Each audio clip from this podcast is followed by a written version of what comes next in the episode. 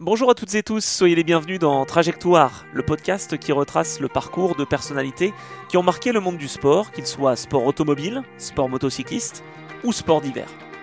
Je suis Anthony Drevet, journaliste sportif, commentateur à la télévision, et depuis tout petit, j'ai toujours été passionné par la compétition et par la vitesse. Alors à travers mes entretiens hebdomadaires, je vous propose de découvrir des histoires de passionnés, vraiment passionnants et inspirants. Dans ce 20e épisode, lumière sur Nicolas Bernardi. Grand passionné de rallye, Nicolas est né le 16 mai 1976 à Nice. Il a longtemps été basé à Sospel, en plein cœur des spéciales du Monte-Carlo, et pourtant il ne s'imaginait pas devenir pilote. Il va trouver sa voie grâce à l'opération Rallye Jeune qu'il remporte en 1995 devant Marie-Lise Tremblay, Michel Ricot et un certain Sébastien Loeb. Il commence alors en compétition dans le volant Peugeot qu'il va remporter en 2000 avant de faire ses débuts en WRC sur une Peugeot 206 Super 1600. Au fil des années, Nicolas s'illustre et va même terminer vice-champion du monde junior WRC en 2004 sur une Renault Clio Super 1600, juste derrière Per Gunnar Anderson. C'est en 2005 qu'il se voit offrir la possibilité de rouler sur une Peugeot 206 WRC, puis une 307 WRC dans l'équipe officielle pour deux rallyes après la tragédie du Wales Rally qui a emporté Michael Park. Favori pour un volant en 2006, l'arrêt du programme Peugeot va le frapper de plein fouet Approché pourtant par Mitsubishi et Skoda, il tente de rebondir avec Suzuki en 2007 mais ne participe qu'au Tour de Corse où il se montre rapide malgré une voiture rétive. En manque de budget et de soutien, ce sera malheureusement le dernier rallye en WRC de Nicolas Bernardi qui va en 2015 boucler la boucle en devenant responsable de l'opération qu'il l'avait vu débuter, Rallye Jeune FFSA, où il encadre la future génération de pilotes. Dans cet entretien captivant et truffé d'anecdotes, Nicolas revient sur ses premières aventures en rallye, ponctuées de déceptions mais aussi de beaux succès. Une carrière où il n'a certainement pas eu la réussite nécessaire pour s'installer durablement en WRC malgré son immense talent. Si ce podcast vous plaît, n'hésitez pas à le partager, à vous abonner ou à laisser un commentaire sur les différents supports d'écoute, ainsi que sur mes comptes Instagram, Twitter ou Threads, afin de faire découvrir de belles trajectoires au plus grand nombre. Je sais que ce n'est pas toujours simple de poster des avis et commentaires, mais je tiens à vous remercier de continuer à le faire. Allez, comme vous le savez, il est désormais temps de vous laisser bercer par la voix de Nicolas Bernardi et de suivre sa trajectoire.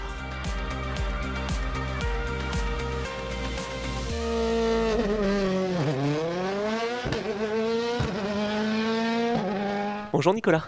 Bonjour Anthony. Merci d'accepter de, faire cet entretien, ça me fait vraiment plaisir. Bah écoute, euh, moi également, j'attendais avec impatience de te retrouver. On se connaît déjà un petit peu parce qu'on a commenté des, euh, des rallyes ensemble et euh, voilà, le courant avait plutôt, était plutôt bien passé. Bon, et ben en tout cas, on a un petit moment ensemble justement pour revenir sur euh, ta carrière. Alors tu le sais certainement, je j'aime bien commencer en fait ces entretiens avec euh, un chiffre ou un nombre. Euh, là, j'en ai choisi un. Je sais pas si ça va te, te parler. 28. Ça te ça t'évoque quoi 28 28. peut-être que c'est 28 participations à des rallyes de championnat du monde. Peut-être? C'est lié à ça. Non, 28, c'est avec Jean-Marc Fortin que tu as roulé donc 28 euh, rallyes euh, à ses côtés et c'est 23 euh, participations au championnat du monde des rallyes et donc avec Jean-Marc bah, tu as roulé 13 fois dans une voiture WRC. Comment tu revois cette partie de ta carrière? Tu as quand même roulé avec les voitures les plus puissantes du monde à l'époque.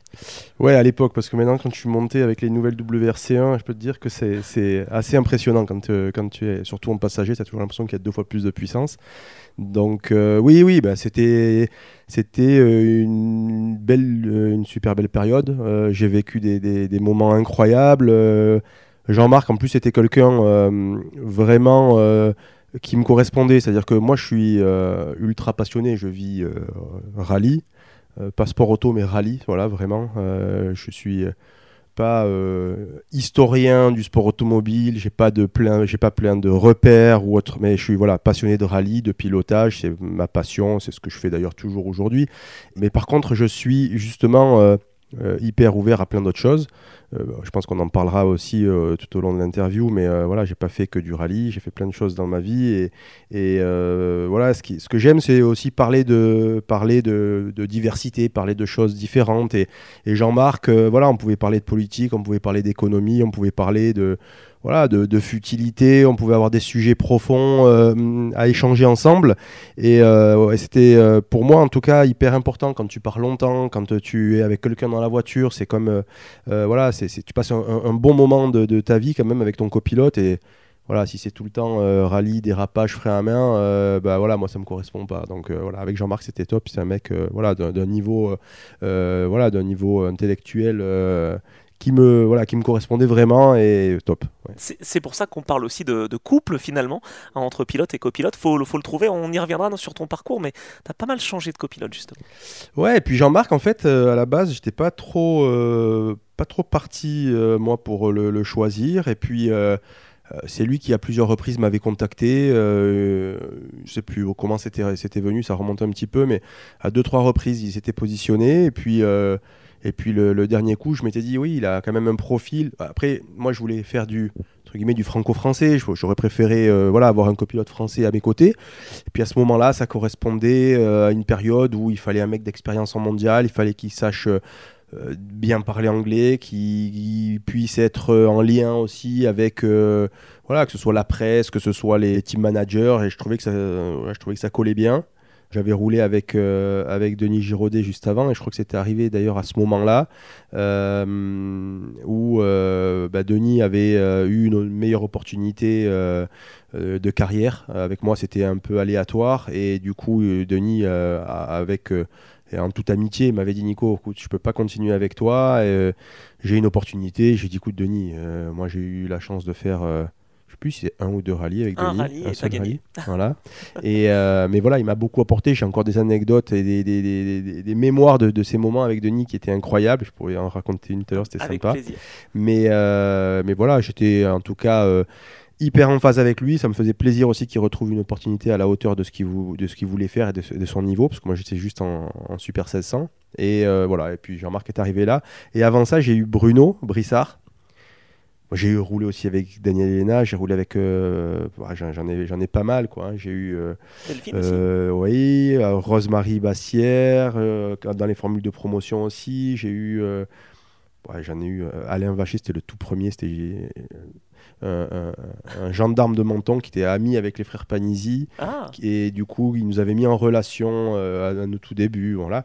Mais, euh, mais ouais, je voulais faire une petite, euh, une petite parenthèse sur Bruno Brissard, qui lui est un pur passionné comme personne et qui a, et pourtant j'ai roulé avec des copilotes, on vient de les citer, des, des, tops, hein, mais lui qui chantait les notes comme, comme, comme personne, quoi. le mec incroyable, c'est-à-dire que c'est tes yeux. Tu fermes les yeux et t'as Bruno qui te dicte la route et, et tu sais euh, à la fraction de seconde, au centimètre près où tu dois mettre les, les, roues. Et je me rappelle justement des moments en rallye ensemble, euh, dans le brouillard ou dans des conditions extrêmes. Et ce mec-là, il te faisait te, surpasser. mais incroyable. Et j'en ai parlé avec quelques pilotes qui l'ont eu à, à, leur côté aussi. Et tout le monde, tout le monde te dit la même chose. C'était vraiment un mec, euh, voilà dans la bagnole, c'était un monstre. Ah, c'est intéressant, tu vois, de, de rendre hommage aussi mm. aux copilotes et, merci pour ça, parce que parce qu'ils le méritent aussi. Euh, voilà, c'est un vrai duo, quoi. Après, voilà, Denis, euh, Daniel ou, euh, ou Jean-Marc, si tu veux, j'ai même pas besoin que je raconte d'anecdotes enfin, précises, en tout cas sur leur qualité, parce qu'elles sont reconnues de tous et, et, en tout cas leur palmarès en atteste. Mais voilà, Bruno, c'était un mec dans la voiture incroyable. Alors d'où vient cette euh, passion? Tu nous as parlé passion rallye. Euh, tu regardais des, résumés de championnat du monde peut-être quand ça passait sur France 3 à l'époque ou chose comme ça? Moi je regardais TMC. D'accord. Ouais, parce que à Sospel on avait TMC. Euh, donc je regardais ça, cette émission-là. Je sais plus à quel âge c'était. Non, après moi la passion elle vient depuis que j'ai, je sais plus si c'était 4 ans, 5 ans ou 3 ans, mais c'est vraiment cette période-là. C'est-à-dire que moi j'étais sur la liaison qui est menée à la spéciale du col de Turini. Wow. Et je me rappelle euh, voir passer euh, les, les, groupes B devant chez moi, quoi, hein, les 205 T16. Donc ça c'est quoi? C'est quelles années? Ça 84 Ouais, c'est ça, 3-4, t'avais 10 ans quoi. 10 ans, donc je pense que c'est même encore avant. Euh, parce que je suis 76. Euh, c'était peut-être euh, les premiers groupés, c'est ça 82, non peut-être? Ouais, je crois que c'est 82, effectivement. Ouais, bon, j'avais peut-être 6 ans et je voyais passer donc euh, bah, Vatanen, ainsi de suite, tu vois. Et moi, il y avait des gros numéros sur les portes que je voyais de ma fenêtre parce que je me levais, il était minuit, 1h, 2h du matin, c'est la nuit du Turini, quoi. Il passait trois fois devant. Attends, mais tes parents te laissaient te lever Je sais pas, tu sais, quand t'as 6 ans, tu sais pas si tes parents ils te surveillent ou te surveillent pas. Moi, en tout cas, j'ouvrais les fenêtres et je regardais passer, je regardais passer les voitures. Et moi, en fait, euh, le numéro sur les portières, je croyais que c'était la, la, vitesse à laquelle la voiture pouvait rouler, tu vois. Donc, quand il y avait le 200 e qui passait, j'ai dit putain, lui, c'est un monstre, il va à fond. voilà, mais je me rappelle de ces souvenirs. Euh, c'est ça qui m'a donné la passion du rallye, c'est les voir passer devant, le bruit, la résonance, la nuit, les rampes de phare, parce que même sur les liaisons, tu sais, quand tu montes au Turinique, tu passes après Sospel, tu arrives un peu dans toute cette montée-là, euh, ben, les mecs, ils roulent, ils ont déjà les rampes, donc c'était l'ambiance magique, quoi.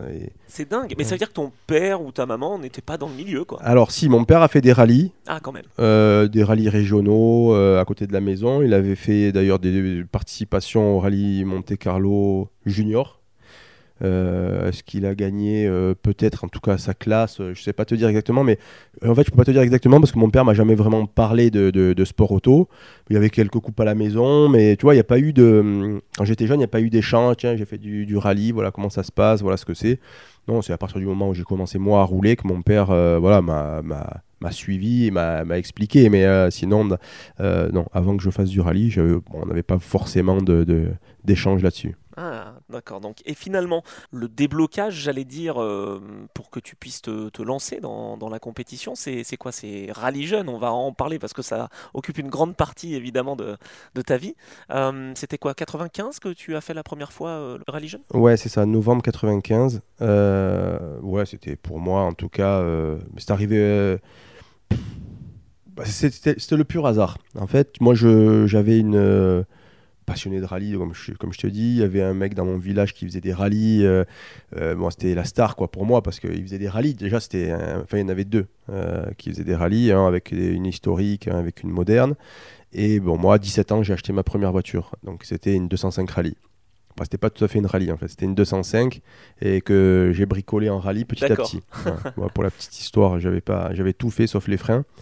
Jusqu'au jour où euh, sur la route, euh, j'ai failli me faire, euh, enfin, je me suis fait arrêter, mais pas de suite en fait, par les par les gendarmes quand je descendais à Menton. Je descendais un peu vite et comme j'avais pas les freins de la 205 rallye, j'avais pas le bon répartiteur, la voiture elle freinait un peu trop de l'arrière. Et quand les gendarmes m'ont demandé de m'arrêter, ben, j'ai dû les dépasser de 100 ou 200 mètres avant de pouvoir m'arrêter réellement. Mais voilà, en tout cas, à 17 ans, j'avais ma première voiture. Euh, je roulais pas trop trop à ce moment-là parce que j'avais pas le permis, mais je, montais dans le Turini quand même un peu avec. Et puis euh, le jour de mes 18 ans, ben, voilà, c'était parti euh, banzai. Oui, parce qu'il fallait avoir 18 ans pour pouvoir rouler. Tu pouvais pas rouler avant. Enfin, tu pouvais pas, pouvais pas faire comme Calero Vampera, quoi. Non, non, non, impossible. Non, non, moi c'était une 205 rallye, mais pas de rallye, de, série pour rouler sur la route. Donc il fallait son permis. Ben, effectivement, le permis, je l'avais pas et je roulais pas trop, un peu la nuit. et euh, non, ouais, c'est ça. En fait, à la, ça, c'était ma, première voiture. J'étais passionné de rallye. J'avais plein de, voilà, plein de, plein d'amis euh, qui allaient voir le rallye, euh, le, le le Tour Auto de Nice, tous les rallyes autour, l'Antibes, ces, rallyes-là. Et puis un jour, j'avais besoin sur ma 205, pour ça que j'en parlais, j'avais besoin de changer des plaquettes de frein. Donc je descends chez Peugeot acheter des plaquettes de frein. il y avait des flyers chez le concessionnaire, euh, opération Rallye Jeune. Alors euh, est-ce que moi j'ai les prix euh, de mon propre chef ou est-ce que c'est le, le, le, magasinier qui m'a dit tiens regardez il y a un truc pour les jeunes mais je, ne me rappelle pas vraiment de cette histoire là mais je me rappelle que j'apprends l'opération Rallye Jeune par la concession et le truc c'est dans, 24 heures quoi. Donc je remonte à la maison, un moment en plus euh, c'était un peu tendu à la maison parce que voilà, quand tu as 17, bien j'avais 18 là, quand tu as 18 ans, bah, tu es toujours un peu, un peu rebelle, tu as envie de sortir, tes parents veulent que tu rentres tôt, hein, voilà, des, trucs comme ça, hein, j'ai jamais été vraiment rebelle, hein, mais c'est voilà, juste que quand on me disait de rentrer à telle heure, je rentrais toujours une heure ou deux après. Donc voilà, à ce moment-là, certainement, il y avait eu. Euh, je m'étais fait, gronder à la maison. voilà. Et puis j'ai dit, bah, tiens, moi je vais aller faire ce, truc, la rallye jeune. Bon, c'est où Au Castellet? Moi, le Castellet, je pense que ça, ça, pour moi, ça voulait rien dire. Parce que moi, comme je te dis, c'est rallye à fond. Oui, tu regardais pas les courses de F1 ni rien. Enfin, tu n'étais pas du tout au courant de ça. Quoi. Oui, pas plus. il y avait la F1 à la télé, je regardais parce que voilà, j'aime le j'aime l'automobile et le sport auto en général, mais euh, je pouvais pas te dire euh, que dimanche il est 13h, il y a le départ du Grand Prix quoi. Ça euh, c'était pas non, c'était pas dans mes dans mes habitudes, mais voilà, donc il faut aller au, Castellet. Et d'ailleurs, je pense que c'est quelques années après que j'ai appris que c'était sur un grand circuit que j'ai fait l'opération Rallye Jeune, tu vois. Bon voilà, je suis allé, je suis allé donc faire l'opération Rallye Jeune, voilà, mais que j'ai connu 24 heures auparavant. Ouais, c'était la deuxième année seulement. Oui, et la première euh, vraie année de l'opération Rallye Jeune, je dis première vraie année parce qu'en fait les années précédentes, il y a, bah, c'était surtout des licenciés, c'était des, ils ont fait une finale pendant un rallye sur une spéciale ou sur une journée, euh, je sais plus exactement comment c'était passé en 94, et c'est de le, fruit un peu de, ce travail-là où il y a eu un travail qui a été fait euh, et qui a été mis en place euh, à l'époque par euh, Jacques Régis sur justement des slaloms entre des quilles sur un parking et puis petit à petit ça nous amenait à une finale. Donc ouais c'était la première la première grosse année de, l'opération Rallye Jeune. Mais moi sinon avant ça j'étais passionné de, foot. Je suis toujours d'ailleurs je, passionné, en tout cas j'aime le foot. J'étais gardien de but et euh, j'étais euh, pressenti à un moment, en tout cas j'avais été contacté par le centre de formation de Cannes euh, pour aller jouer au foot. alors c'était pas l'équipe première, mais avec les, la deuxième, deux- deuxième équipe de Cannes. Surtout qu'à ce moment-là, ça marchait bien, Cannes, en, en Ligue Ouais. 1, enfin en Ouais, D1 ouais. à l'époque. Et puis j'avais un, un ami du village là qui a été qui a joué à Cannes. Alors, je sais plus s'il avait été formé parce qu'il est plus âgé que moi, mais en tout cas qui, qui connaissait bien le centre de formation euh, et qui était à l'époque où Zidane a démarré, qui était au centre de formation aussi. Bon bref, moi c'était pas la même, pas tout à fait la même époque. Et il y avait pas, il y avait pas du tout de lien avec ce, ce niveau-là, mais en tout cas j'avais j'avais une opportunité pour euh, pour aller jouer. euh, c'était en quatrième division à l'époque, Ouais. et je suis euh, finalement, euh, en ayant participé à l'opération- Rallye Jeune, j'ai laissé tomber le, tomber le foot. Mais voilà, moi, mon- ma passion, c'était c'était le foot. ouais. Et comment ça se passait les, sélections? Donc c'était à peu près le même principe que, maintenant? Tu, te souviens à peu près comment, ça s'était passé? Ouais, c'était à, peu près semblable. Moi, les seules adaptations que j'ai fait, c'est pour que les pneus qui ont changé, les boîtes de vitesse qui sont avec la même démultiplication qu'avant, et le poids des voitures qui a évolué, j'ai fait quelque chose de un peu moins tortueux euh, pour que ce soit plus lisible et un peu plus adapté aux voitures modernes. Mais sinon, ouais, le format, il, a, il est sensiblement identique. Euh, Il y a un départ arrêté, un slalom entre des quilles, un demi-tour au frein à main, un retour sur la même piste, euh, donc sans s'opposer, avec un freinage d'urgence au bout où il faut pas renverser la dernière quille jaune. Et, toutes les autres aussi. Mais voilà, c'est toujours à peu près le même format pour le premier degré. Après, je sais pas si à l'époque c'était comme ça, je me rappelle plus. Il y avait un temps, je crois qu'il y avait un temps de qualification qui était fait avec un pourcentage du temps fait par euh, un pilote référent. À l'époque, c'était Julien Quilonero qui était en charge de l'opération Rallye Jeune. Euh, et je crois qu'il fallait être dans les 110%. En tout cas, c'est ce qu'on fait aujourd'hui. Donc voilà, moi j'avais fait ça et euh, euh, premier degré, puis après on m'avait dit qu'il y avait un deuxième degré, donc j'avais fait le deuxième degré. et à l'époque, la différence, c'est qu'il y avait une finale régionale. D'accord. Et ça, moi, que j'ai laissé tomber euh, parce que je pense que le coût de la vie a tellement augmenté qu'en fait, un gamin, on sait que des fois, il y a des gamins qui viennent de 300 ou 400 km pour venir participer à l'opération. Des fois, même plus. hein, mais je veux dire, 300-400 km, c'est assez récurrent. Et je me dis qu'un gamin qui vient faire une opération le samedi, à qui on demande de revenir le dimanche, bah, peut-être qu'il n'a pas les moyens de revenir. Euh, dormir à l'hôtel, ça coûte cher. Euh, manger au restaurant, enfin bon, tous ces trucs-là, Ah oui. euh, ça coûte de l'argent. Donc, on essaye de tout faire sur une journée. Donc, on, on a un tout petit peu court-circuité cette finale nationale, mais régionale. Mais moi, j'avais voilà, premier degré, deuxième degré, D'accord. Et une finale euh, régionale, c'est-à-dire que ça reprenait euh, tous les 5, 6, 7 meilleurs de chaque journée, et puis on faisait une petite finale, mais la finale, ça correspond au second degré qu'on fait aujourd'hui. Donc, euh, ils avaient 3 degrés à ce moment-là. Enfin, moi, j'avais 3 degrés à ce moment-là. ouais. Dingue quand même, parce que euh, ça y est, la pression est là. Tu, tu sais qu'il y a peut-être un enjeu euh, derrière de, de pouvoir rouler. Alors, ce qui est rigolo, c'est que déjà sur la route de tous les jours, tu roules en Peugeot. Et donc, euh, Ouais. c'était aussi une possibilité de rouler avec, euh, avec Peugeot. J'avais pas beaucoup de pression, en tout cas, parce que chaque, chaque jour, je savais pas ce que j'allais faire. Bah oui, Donc chaque jour j'y allais.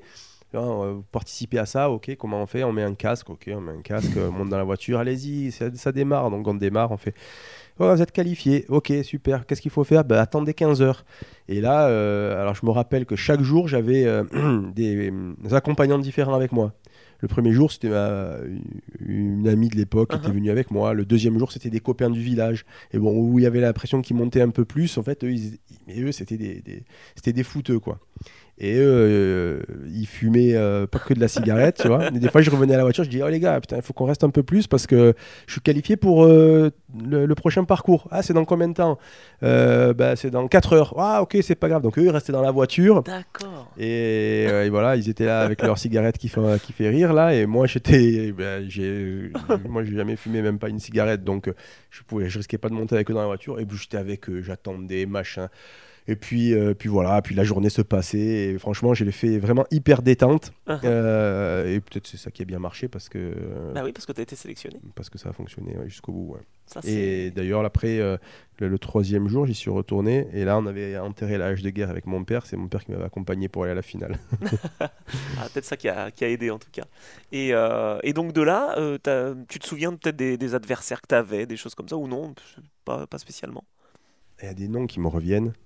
Mais qui après ont pas Euh, forcément. euh, Ouais, mais des- et puis des fois, il y en a qui me disent Ah, on a fait Rallye Jeune ensemble. Et moi, je me, je, je- je me rappelle pas parce qu'en fait, moi, je, connaissais rien. Je connaissais pas les noms de gens qui faisaient du sport. Bah non, mais c'est normal. Et après, j'ai entre guillemets, euh, voilà, j'avais été le, le héros de la journée avec euh, Marie-Lise Tremblay et Michel Ricot qui avaient été aussi les vainqueurs. Mais bon, après, voilà, forcément, tout le monde se rappelle qu'il y avait Sébastien Loeb à cette finale. Oui, mais lui, il a pas été sélectionné.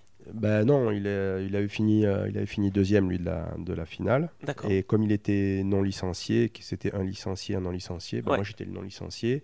Et le, le- celui qui avait fini troisième Ouais. euh, était licencié, mais vu que le règlement. euh, D'accord. Ouais, mais c'était écrit. Ouais, ouais. Voilà. Donc, euh, donc voilà, ça. Puis après, un gars avec qui euh, j'ai pas mal travaillé, quand j'avais mon école de pilotage, je l'avais pris en responsable de la formation chez, chez, chez moi pour, euh, pour, pour me suppléer un petit peu quand j'étais pas là. Et, et lui avait fait aussi euh, l'opération Rallye Jeune. Il y a deux, trois noms comme ça qui, de temps en temps, qui me reviennent. Mais ouais, non, je savais pas.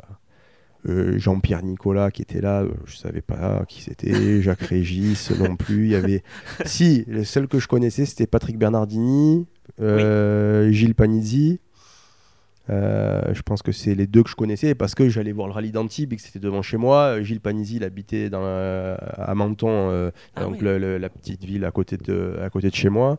Voilà, je les connaissais euh, parce que je les voyais au bord de la route ou à la télé, quoi. Mais euh, c'est les, les noms qui me, qui me parlaient, les autres, euh, bon, je découvrais le truc, quoi. Et là, alors attends, euh, quelques mois plus tard, même pas, il faut que tu sois euh, prêt. Euh, Est-ce que tu as une préparation justement avant de débuter ce volant Peugeot avec la 106 Ouais, ouais, j'ai une super préparation. Oula, je crains le pire. J'ai un copain qui me dit j'ai une mini Countryman. Elle est un peu vieille, il faut que j'aille la mettre à la casse. Est-ce que tu sais comment on peut faire? J'ai dit bouge pas, il neige, on va aller dans le Turini. Je m'en occupe. On va y aller. Et lui, c'était le boucher du village et il avait la voiture et il fallait qu'il aille la jeter. Il savait pas comment faire. Il y avait un phare qui éclairait en haut, l'autre qui éclairait en bas. Je te jure, c'est vrai, c'est même pas pour faire, pour faire de, de l'image. Et on monte dans le Turini. Mais bon, sauf qu'on avait oublié qu'il fallait des pneus clous, quoi, ou au moins des pneus neige. On n'en avait pas. Donc là, je monte dans le Turini. Il y avait tous les. Bah, comme tout le temps, quand il y a de la neige, tous les mecs qui font du rallye. L'autre, il avait la 104 ZS, pneus clous pyramidaux qui montaient jusque dans les ailes. Euh, l'autre, il avait la 205. L'autre, il avait l'Opel euh, MK2. Et moi, j'arrivais avec la Mini avec mon copain. Mais comme nous, on n'avait pas de pneus neige, tu vois, tout le monde connaît très bien le plateau du Turini. En fait, quand tu peux, tu peux monter vers la station de ski de Camp d'Argent, euh, au lieu de redescendre vers la Bolène, tu as une petite montée. Et nous, à chaque fois que les gars partaient, pour prendre de l'élan et pour essayer de les rattraper, on prenait un peu d'élan. Donc, on, on prenait de l'élan, on essayait de les suivre. Donc, en descente, on s'en sortait à, peu près, euh, parce que c'était pas une grosse neige, c'était légèrement enneigé. Et puis, euh, bah, je me suis fait un peu griser par la vitesse jusqu'au moment où j'ai été un, un petit peu large. J'ai touché de l'arrière. La voiture elle a fait un demi-tour. Je me suis bloqué le, le nez de la voiture dans le mur de neige, sur le côté, sur le parapet. Puis là, fait un tonneau- on a fait un tonneau, quoi. Ouf. Et comme, euh, ben, comme quand tu es jeune, tu étais immortel, tu vois, tu mets pas la ceinture pour faire le con, tu fais rien, tu vois. Je me suis pété la clavicule. Ah non. Ouais. Et puis deux, un mois et demi, deux mois après, je devais faire mon premier rallye, le Lyon Charbonnière. Et je me rappelle, il y avait un joueur de foot du PSG qui s'appelait Vincent Guérin, il s'était pété la clavicule en même temps que moi. Et moi, c'était tellement, si tu veux, le, un aboutissement de, commencer les rallyes, parce que moi, jamais je pouvais imaginer faire du rallye. Euh, les moyens à mettre euh, là-dedans, c'était colossaux et c'était des moyens, en tout cas pour moi, impossibles à, réunir pour, démarrer. Euh, c'était- voilà. Et je m'étais déjà cassé une clavicule en fait au foot. Euh, 4-5 ans avant. Et j'avais mis 3 mois à la consolider parce que je ne m'en étais pas bien occupé. Et là, je me suis dit, ce coup-ci, je vais pas me louper. Et je suis resté, et je te jure, pendant 15 jours, couché.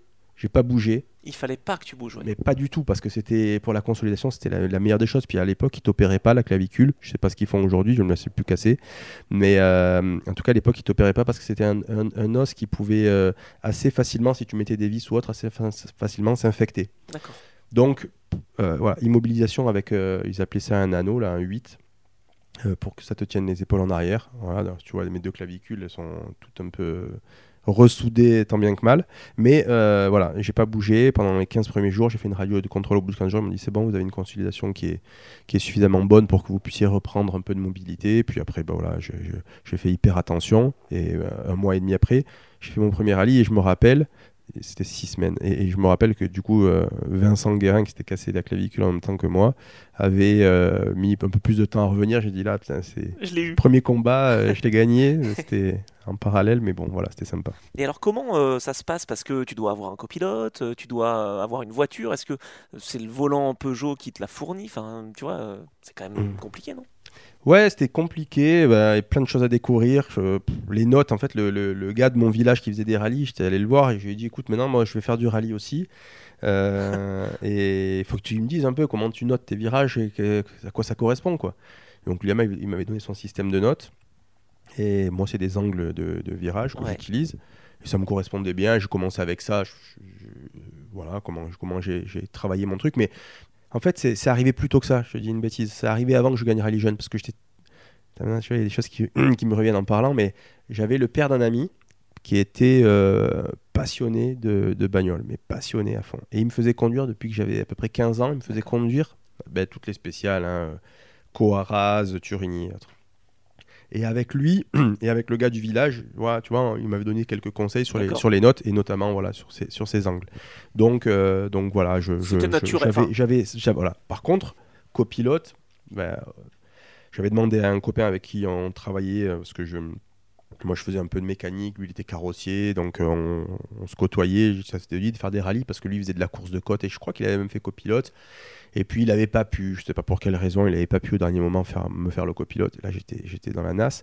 Et quand j'avais euh, fait l'opération Rallye Jeune, du coup Gilles Panisi euh, m'avait dit écoute, garde mon numéro de téléphone. N'hésite pas si tu as besoin, on n'habite pas loin, n'hésite pas si tu as besoin, bah, je te donnerai des conseils. Top, c'est sympa. Donc super sympa, moi. En plus, c'était euh, voilà, c'était partie euh, de, des mecs que j'admirais, quoi. Et, un jour, je l'appelle, j'ai ou c'est Hervé, je crois que c'est Hervé qui m'avait ouais, qui, qui est son frère et copilote. Voilà. Du coup, j'appelle Hervé, je dis écoute Hervé, je, je t'appelle parce que je j'avais un copain qui devait me faire copilote. Et il peut pas le faire et je connais personne. Et là, ils m'ont trouvé donc ce gars, Alain Vacher, qui était gendarme, qui était gendarme, qui était pas copilote du tout, qui démarrait avec moi, mais qui était bien, hein, franchement. Euh, c'était un mec qui était, qui était carré, cartésien, tu vois, hyper. Euh, qui devait avoir une, dizaine d'années de plus que moi. Donc, euh, qui devait me gérer un petit peu. Et on a fait, euh, je ne sais plus te dire combien de rallyes, on a fait 4-5 rallyes quand même. Ouais, je dirais, tu as, fait le début de saison avec lui, hein, un peu plus, même tu as fait 6 rallyes avec, avec lui. Et le dernier de la saison, c'est avec Nelson Pereira que, que tu roules. Donc voilà, tu as changé. à La Rochelle, non? Ouais, c'est ça. Eh ouais, j'ai dû avoir un, problème de dernière minute, je pense. Donc là, première saison, quoi, découverte. De toute façon, tu te mettais pas d'objectif. Est-ce que Peugeot t'en mettait? Non. Pas plus que ça. Non. Euh, franchement, il n'y avait pas de. L'objectif, c'était de montrer ses capacités. Je pense que d'entrée, euh, il y a eu pas mal de, signes. C'est-à-dire qu'on a fait. Euh, bon, déjà, l'opération, c'était la première fois qu'il y avait une confrontation licencié-non licencié. Déjà, ils sont ils, voilà, ils sont restés euh, bêtes de voir que les non-licenciés puissent être plus rapides que les licenciés. Ensuite, on a fait des stages de pilotage. On, est allé à Sergi, à l'école de, de pilotage de Sergi. Euh, bah, au bout de quelques tours, c'était sur la terre, euh, c'était une découverte. Et puis, assez facilement, j'étais à l'aise sur les premiers rallyes j'étais pas mal. Je, crois que je vais te dire, aller à la louche, je devais faire 8e, 10e temps sur 50-60 bagnoles, tu vois, de nuit. Parce que moi, j'ai toujours appris à conduire de nuit, donc je pense que j'étais hyper à l'aise la nuit. Et euh, donc, les chronos étaient, étaient bons. Par contre, après, quand il s'est mis à faire jour, là, ça marchait plus. je voyais, je trop de repères. Je voyais trop les dangers sur le bord, peut-être, je sais pas. Non, mais euh, il y a eu des, voilà, il y a eu des signes qui ont montré que et ils m'ont dit, bah, prendre l'expérience, roule et et puis, euh, et, puis voilà. Puis moi, en fait, je me suis tout, tout de suite euh, un peu remobilisé parce qu'en fait, au premier rallye, donc les quatre premières spéciales, elles, marchent plutôt pas mal. Et deux jours, j'avais la grippe, je m'en rappelle très bien. Donc ton premier rallye, il te marque. Hein. Euh, le, tu, tu, tu, vois, tu roules, tu n'étais pas très lucide, tu as du mal à avoir le retour d'information de tout ce qu'il faut. Et puis je voyais que le chrono, ça marchait pas. Et puis j'ai essayé de pousser un peu sur celui d'après, je suis sorti. Et je me rappelle très bien aussi avoir eu des hum, commentaires de hum, Christian Cichello, échappement, et Philippe Maître. Tous les deux, ils étaient venus me voir. et il m'avait dit bah, Mais c'est énorme ce que tu fais, mais c'est n'importe quoi. Donc c'était un peu le chaud et le froid. J'ai dit Mais qu'est-ce qu'il y a? C'est quoi? Mais t'es tout le temps en travers. Euh, j'ai dit ouais, je fais du rallye quoi. mais non, mais ça avance pas. Ta voiture, elle, fait 103 chevaux euh, TTC, donc euh, essaye de pas la faire glisser, de prendre des trajectoires propres, de pas glisser. Tu, perds trop de temps. Ah bon? Donc voilà, et là, en fait, Ah, ça, a ouais, une, ça, a une vraie résonance, ce truc-là. Surtout que c'était des références. Hein, euh. Ouais, ouais, ouais. Moi, j'adorais. C'est, c'est- bon, en plus, comme j'ai été après l'US Sport Échappement, j'ai passé pas mal de temps avec eux, des essais de voiture. C'était des... Eux, c'était des passionnés. hein. Mecs géniaux. Et bon, voilà. Et après, je me suis dit, c'est pas possible, je peux pas continuer comme ça. Et donc, je suis arrivé au rallye suivant. C'était le Tour de Corse. On faisait une ou deux journées du Tour de Corse uniquement. Mais, euh, et là, je me suis dit, il faut que je réapprenne à conduire, en fait. Et ce que, je- ce que j'ai toujours appris, il n'y a jamais personne qui m'a appris finalement. Ce que j'ai appris à faire, bah, c'était du, du spectacle, Ouais, mais ouais. pas du voilà, pas de la compétition. Donc je me suis réappris à conduire propre, à faire des virages sans glisser, et puis du coup je n'étais pas à l'aise, donc euh, donc bah, j'ai régressé dans Ben le oui, classement. mais par contre, je, Pour aller plus haut. ouais c'est ça, je sentais que c'était hyper sous contrôle. Alors quand j'étais en, en glisse, bah, tu sais, tu, tu étais tout le temps en train de te dire bon, faut pas en- t'en fasses plus quoi. Alors que là, euh, je trouvais ça hyper facile, hyper simple, et puis mais ça avançait pas. Donc voilà, il m'a fallu un, deux, trois rallyes après pour que ça prenne quoi. Donc, bilan de cette première saison, voilà, te- tu te mets en, en jambes, j'allais dire, et tu continues quand même en 97 euh, à faire une, une autre saison avec toujours cette, cette Peugeot 106. Ouais, les résultats en fait de la fin de la première, euh, de la fin de la première année ont été bons euh, intrinsèquement, c'est-à-dire que euh, je crois qu'on fait le dernier rallye, c'était le rallye de l'Ardèche en 96, Ouais, tu fais euh, quatrième. quatrième, mais euh, Non, mais du volant Peugeot, je veux dire. euh, ouais, mais euh, non, mais en fait on était en capacité, je crois, à l'Ardèche de ou de gagner ou de faire podium, enfin en tout cas un super résultat pour une première année en rallye. Ouais. Euh, donc là, euh, les gens se réunissent, la fédération, euh, Peugeot et Échappement, qui jouent aussi un rôle. Je pense que c'est cette année-là où j'ai été élu Esport Échappement, du coup, donc c'est grâce à ça, Mhm. à cette trilogie, Ouais. que euh, on me propose de, bah, de redoubler. D'accord. Donc euh, voilà. Ah, c'était pas acquis d'avance, c'est-à-dire que tu aurais pu faire une saison moyenne et là c'était fini quoi. Ouais, c'est ça. Donc là, on me propose de redoubler. Il fallait que moi j'apporte un- quelques solutions financières pour, euh, pour je dirais, boucler la boucle. Et du Ouais. coup, on était voilà, ben, quatre co- co-financeurs de cette saison, la fédération Peugeot, Échappement et, et- et moi. Et du coup, là, on- ça redémarre sur 97. Un peu dur parce qu'en fait, tu as la gloire de tu l'hiver, tu rentres dans ton village.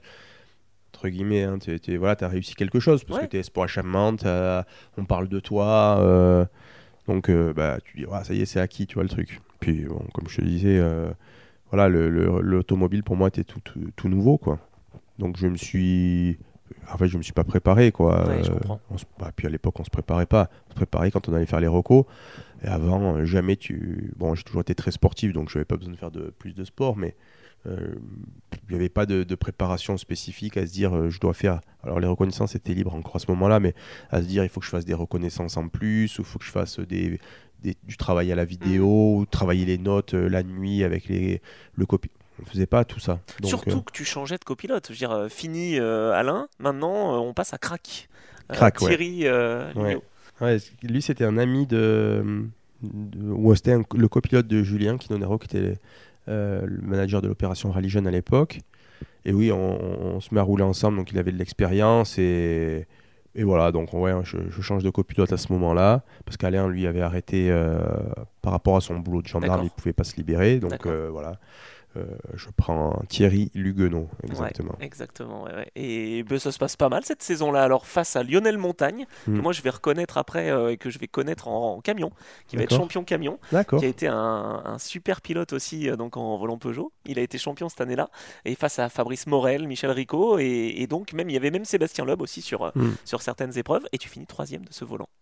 Ouais, alors ça a été ouais, une confirmation. On Ouais. a plutôt bien roulé. euh, après, bon voilà, toujours pareil. En fait, je regrette un peu de ne pas avoir eu à ce moment-là, euh, si tu veux, euh, c'est ce que je co- conseille moi aujourd'hui aux jeunes, d'avoir une personne, un, un mentor en fait qui te, qui te suit, qui te conseille sur, vraiment sur la préparation, comment faire les rallyes, comment les préparer, comment euh, adapter euh, ton pilotage, ta stratégie spéciale après spéciale. Et j'ai fait pas mal d'erreurs encore cette année-là, malheureusement. Et parce que tu n'avais pas justement cet accompagnement. Ouais. Ouais, ouais, ben, on avait euh, Julien qui était le team manager de l'équipe, était voilà quelqu'un de très organisé, mais c'est vrai qu'on n'avait pas d'encadrement, je dirais euh, technico-sportif. Julien, c'était un, un bon, un, un bon stratège, un bon organisateur. Euh, il n'y avait rien à redire, mais euh, voilà, je pense qu'à ce moment-là, il manquait un directeur sportif ou un team manager euh, Je comprends. euh, pour, euh, voilà, pour, pour ça, ou en tout cas, moi, j'aurais dû peut-être euh, prendre les devants et, et- et- et avoir quelqu'un, en tout cas, pour Ouais, me... t'étais jeune. J'étais jeune, puis je savais même pas que ça existait, tu vois, ce, ce genre de truc. Et puis d'ailleurs, c'est un peu moi qui ai commencé à démocratiser le métier de coach dans le, dans le sport auto, dans le rallye, parce que ça, il y avait personne qui, qui avait ça auparavant. Et c'est justement c'est mon expérience qui m'a fait dire, putain, je- je- déjà en 97, j'aurais- déjà dû gagner. Alors, je me fais avoir sur un rallye où euh, on, on prend un temps forfaitaire, on prend, je sais plus, 45, cin- 45 secondes, quelque chose comme ça. C'était peut-être à la Montagne Noire. Et là, euh, on se battait. Je pense que si on prend les, les, les, les- les intermédiaires, je pense qu'on se battait euh, vraiment, en tout cas pour être au moins premier junior. Ouais. Et peut-être que là, on avait commencé euh, à, à se batailler avec, avec Lionel Montagne, qui était vraiment la référence dans la, dans la coupe. Et ça avait fait un peu parler. Mais je crois qu'on avait pris 45 secondes de, Ouais, possible. 45 secondes de forfaitaire sur une spéciale qu'on n'avait pas faite. Et bon, j'avais trouvé ça un peu injuste, mais bon, c'est le rallye, on sait que c'est comme ouais. ça. c'est ce que j'avais Mais dit. oui, voilà, donc je loupe pour pas grand chose. Et là, ça m'a un peu, ça m'a un peu gonflé. Ouais, et, et surtout, euh, plus que gonflé, tu te dis, est-ce qu'ils vont continuer à me suivre? Est-ce que l'année prochaine, j'aurai un programme? Non, tu, tu dois passer un hiver un peu difficile Ouais, mais moi, j'ai passé toujours des hivers difficiles. Ça, ça j'ai eu l'habitude. Mais Ah ouais. ouais? à ce moment-là, ouais, ouais, toujours. Jamais eu de contrat de, jamais eu de contrat de deux ans. Ne pas savoir en fait ce que tu Ouais, vas faire. Quoi. ouais, ouais. Noël, ouais, pour moi, c'était vraiment pas synonyme de, de, de gaieté, quoi. À, à cet âge-là. hein. Ouais, je comprends. je suis sûr, j'ai jamais été malheureux. hein. Mais, euh, mais c'était hyper difficile. Ouais. Et là, euh, fin 97, qu'est-ce que je vais faire? Alors, tout le monde a envie de continuer parce que tout le monde me dit non, mais attends, c'est ta deuxième année. euh, on sait ce qui s'est passé. Et euh, puis Lionel a de l'expérience aussi. Enfin, ouais, tu, vois, ouais. tu, tu te bats pas face à des jeunes non plus. C'est ouais. ça. Et non, mais t'inquiète pas, on va faire des trucs. Et là, je dois rouler avec la 306. Ouais. Je pense que c'est ça. ouais. D'ailleurs, tu, tu roules avec la 306 S16. Ouais, donc là, il lance, Peugeot lance la 306 S16. Moi, je roule avec. Ça devait être avec le team euh, BSA, Ouais. avec l'aide de Jean-Manuel Beuzelin. Je dois rouler avec Daniel Elena d'ailleurs sur une course. Tu fais un rallye, ouais, les- le rallye national des vins de Mâcon avec Daniel Elena. Ça, c'est quand même magnifique. Ouais. Et, euh, Et ça se passe pas trop mal d'ailleurs, parce que tu fais quatrième de ta catégorie. Ça se passe mieux avec euh, Martin Bijou Duval, que je ne connais pas, euh, où tu gagnes la catégorie N3 juste avant, en fait, au Lyon Charbonnière.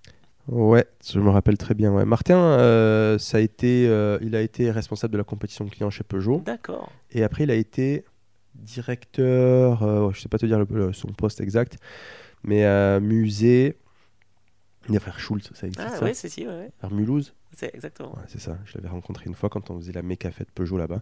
Et ouais, Martin, donc il a, il a roulé, euh, il a dû être, euh, c'était un titre honorifique, je crois, champion groupe N à l'époque, mais il a été champion groupe N en copilote euh, avant ça. Donc voilà, Martin, il a, on a partagé pas mal de, pas, pas mal de rallyes, me semble, ensemble. Mhm. Et ouais, la 306, bah, c'était pour moi une évolution. Je voulais plus refaire le volant, ça m'avait un peu dégoûté de pas gagner quelque chose. Par erreur, hein, parce qu'en fait, finalement, il aurait- j'aurais dû replonger de suite. J'ai perdu une année. Ah, t'aurais dû. D'accord, ok. Intéressant. Ouais. Mm. Et puis voilà, je, je- je me pensais euh, déjà prêt pour faire euh, mieux. Et puis voilà, bon, voilà, j'ai fait quelques rallyes comme ça. Et après, je- honnêtement, 98, j'ai dû faire la ronde Sevenol aussi. Ouais, exact. Je me suis posé. Avec euh, Karine Tabonnet. ça? Abonné, ouais. On s'est posé. Bon, d'accord. Voilà. Ça arrive. Et puis, problème mécanique quand tu retrouves la, la 106 euh, rallye au Cardabel. Ah ouais, c'était la... ça, c'était mon premier rallye sur Terre, découverte de la Terre. Ça doit être dans la première spéciale. Ah mince. Ouais, ouais, ouais. Et donc, euh, je découvrais, et spécial du camp. Et puis, ben, sur la terre, en fait, c'est pas comme sur la route, quoi. Euh, des fois, les bas-côtés, ben, tu sais pas si c'est euh, vraiment un bas-côté. Donc, j'ai tenté mon bas-côté. les cailloux étaient un peu Ça trop gros pour ma petite 106 et j'ai cassé euh, une pièce, je sais plus quoi. Bon, bref, j'ai pas pu continuer. Ouais, donc ça, découverte du- de la Terre. Écourté. Un peu, un peu écourté. Mais ça me plaisait bien. Bon, d'accord. Donc ça, parce que les, c'est vrai qu'à cette époque-là, les Français roulaient pas trop sur la terre en fait. C'est, bête, mais euh, Gilles Panizzi, c'était plutôt euh, Tarmac Meister. Mm. Euh, si tu avais François Delecourt quand même et Didier Auriol, mais, mais c'était plutôt quand même l'asphalte euh, côté français. Bah, On a un championnat qui est exceptionnel. hein. Le CFR, c'est un, c'est un- bah, c'est le championnat vraiment élite. quoi. D'ailleurs, même quand les, les, élites étrangers viennent en en France, ils. Ils, gagnent pas. ouais, ils gagnent pas, ils ont du mal. Euh, non, voilà, donc euh, la diversité des rallyes français est magnifique, euh, c'est le championnat fort, et on se fait cette expérience-là parce qu'on veut se confronter aux meilleurs, et, et voilà. Et la Terre, il y a des belles années. Maintenant, on essaye euh, aussi, euh, de- avec les jeunes, de, de les mettre plus rapidement sur la Terre. Donc, on retrouve souvent des jeunes qui ont du potentiel, mais euh, c'était pas, pas vraiment vrai à cette époque-là. Moi, je me rappelle les années d'après, en 99, on roulait en 106. On faisait des fois des 3e, 4e temps scratch avec des voitures de 140 chevaux. Quoi. Donc, euh, voilà, ça, ça, alors que si t'étais sur l'asphalte, tu faisais 30e, tu étais content. Donc, euh, ouais, ça prouvait qu'il n'y avait pas le niveau pour permettre aux. Français de, de vraiment se, se tester. Mais en tout cas, le format est- était sympa. Un jour, euh, enfin, même pas, euh, reconnaissance avec un seul passage le matin avec la voiture de course. Donc, euh, c'était plutôt un, championnat de gentlemen. Donc là, moi, je vois ce que tu m'as dit, en tout cas, ça fait écho. Le fait que tu me dises que tu es perdu un an en 98, bah oui, parce que en 99, tu reviens au volant Peugeot avec la 106, et là, cette fois, tu gagnes. Bah là, ouais, je me suis, je me suis, je me suis fait raisonner peut-être. non, mais après, j'ai, voilà, j'ai toujours eu la, la chance d'avoir un soutien très fort de la fédération, mais qui m'a conseillé à l'époque. euh, Olivier Pignon, qui était en charge du haut niveau euh, pour rallier à la fédération, euh, m'avait, m'avait dit, écoute, euh, nous, en tout cas, euh, on, on voit, on suit ce que tu fais. Tu es un peu notre, notre bébé hein, avec la première opération Rallye Jeune, ce que tu as fait, tes résultats. Il faut que tu reviennes à une formule de promotion c'est important euh, de gagner parce que tu as des, des- des- des dotations fortes au bout. Partir dans un, un programme complètement privé, si tu n'as pas de moyens, tu as peu de chances d'y arriver. Et Mhm. même si tu as des moyens, tu as peu de chances. Là, tu rentres dans une filière constructeur, c'est grâce à ça que tu vas pouvoir, euh, pouvoir euh, sortir. quoi. Donc, ouais, 99, on gagne, mais je qu'est-ce qu'on gagne en 99 On gagne. Alors, en euh, 99, on gagne euh, le championnat terre déjà. Tu fais troisième au volant Peugeot Ouais, c'est ça. et tu fais septième au championnat asphalte. Ouais, parce qu'asphalte, on ne faisait pas Ouais. vrai, Il y avait trois championnats. Il y avait le championnat mix, le championnat terre, le championnat asphalte. Je crois que sur le championnat terre, on, on participait à toutes les courses. Le championnat asphalte, ben, on le faisait, on le faisait pas, pas complètement. Et ouais, là, j'avais vraiment loupé le coche. Tu sais que là, franchement, peut-être que voilà, peut-être qu'aujourd'hui ma, ma carrière aurait été différente. Mais après, Tu crois ça. avec 99, tu dis? En, en fin d'année, je dois gagner le, le volant. Ouais. Je dois finir 6 ou 7 au rallye du Var pour euh, être euh, vainqueur du volant 206 WRC. À nouveau, la grippe. Attends, pour, le, pour rouler en 206 WRC l'année suivante, en 2000 Mm. Ah oui, quand même. Ok, donc la Donc, grippe. donc là, euh, je, je démarre au rallye du Var. Je sais plus, c'est peut-être la première spéciale du rallye. Ouais. Euh, je prends une corde connue, hein, il y en a plein qui l'ont prise euh, et qui se sont fait avoir. Je prends une corde, bam, je crève. C'est pas, pas une corde, je, je- je rase une, euh, un rocher, je crève. Et là, je, je sais que je crève. Mais je me dis, je dois finir 6 ou 7 c'est pas grave, je ralentis, je vais aller au bout, je change la roue, même si je change la roue dans la spéciale, avec euh, le nombre de spéciales à faire, je, vais remonter. revenir. Et je ralentis, mais si tu veux, le virage d'après qui doit se passer peut-être à 110, 120, je- moi je réduis, je réduis la vitesse, je dois passer à 80, c'est arrêté. Mais la voiture n'a pas tourné, je me suis éclaté, mais éclaté. J'ai pris un rocher de face, ça a fait un trou dans le sous-bassement de la voiture, la copilote avait les pieds qui, qui- qui- presque qui touchaient par terre, on n'a rien eu. hein. Non, non, non, mais mais, mais, mais euh, Violent, il y avait un trou, ouais, et on a fini de l'autre côté de la route, à moitié sur le toit d'une maison qui était au bord de route. Ouais, euh, ex- explosé. Et là, ben, je, je perds le, je perds le volant là-dessus, quoi. Ah là là.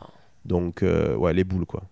Vraiment. Mais euh, Punaise. bon, voilà. Après, c'était une belle année. On roulait. C'était la première fois où j'avais. Il y avait un petit autobloquant sur la voiture. euh, Qu'est-ce qu'on avait euh, Un peu plus de puissance. On a fait un programme mixte terre et asphalte.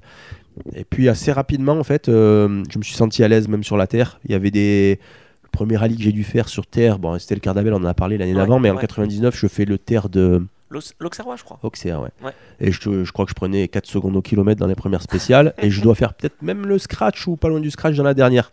Parce qu'en fait, au début, quand tu connais pas que la voiture elle glisse en ligne droite, tu lèves le pied pour, que, pour la rattraper. Sauf qu'en fait, non, au contraire, il faut accélérer. Mais tout ça, tu le comprends petit à petit. Et en fin de rallye, on était capable de.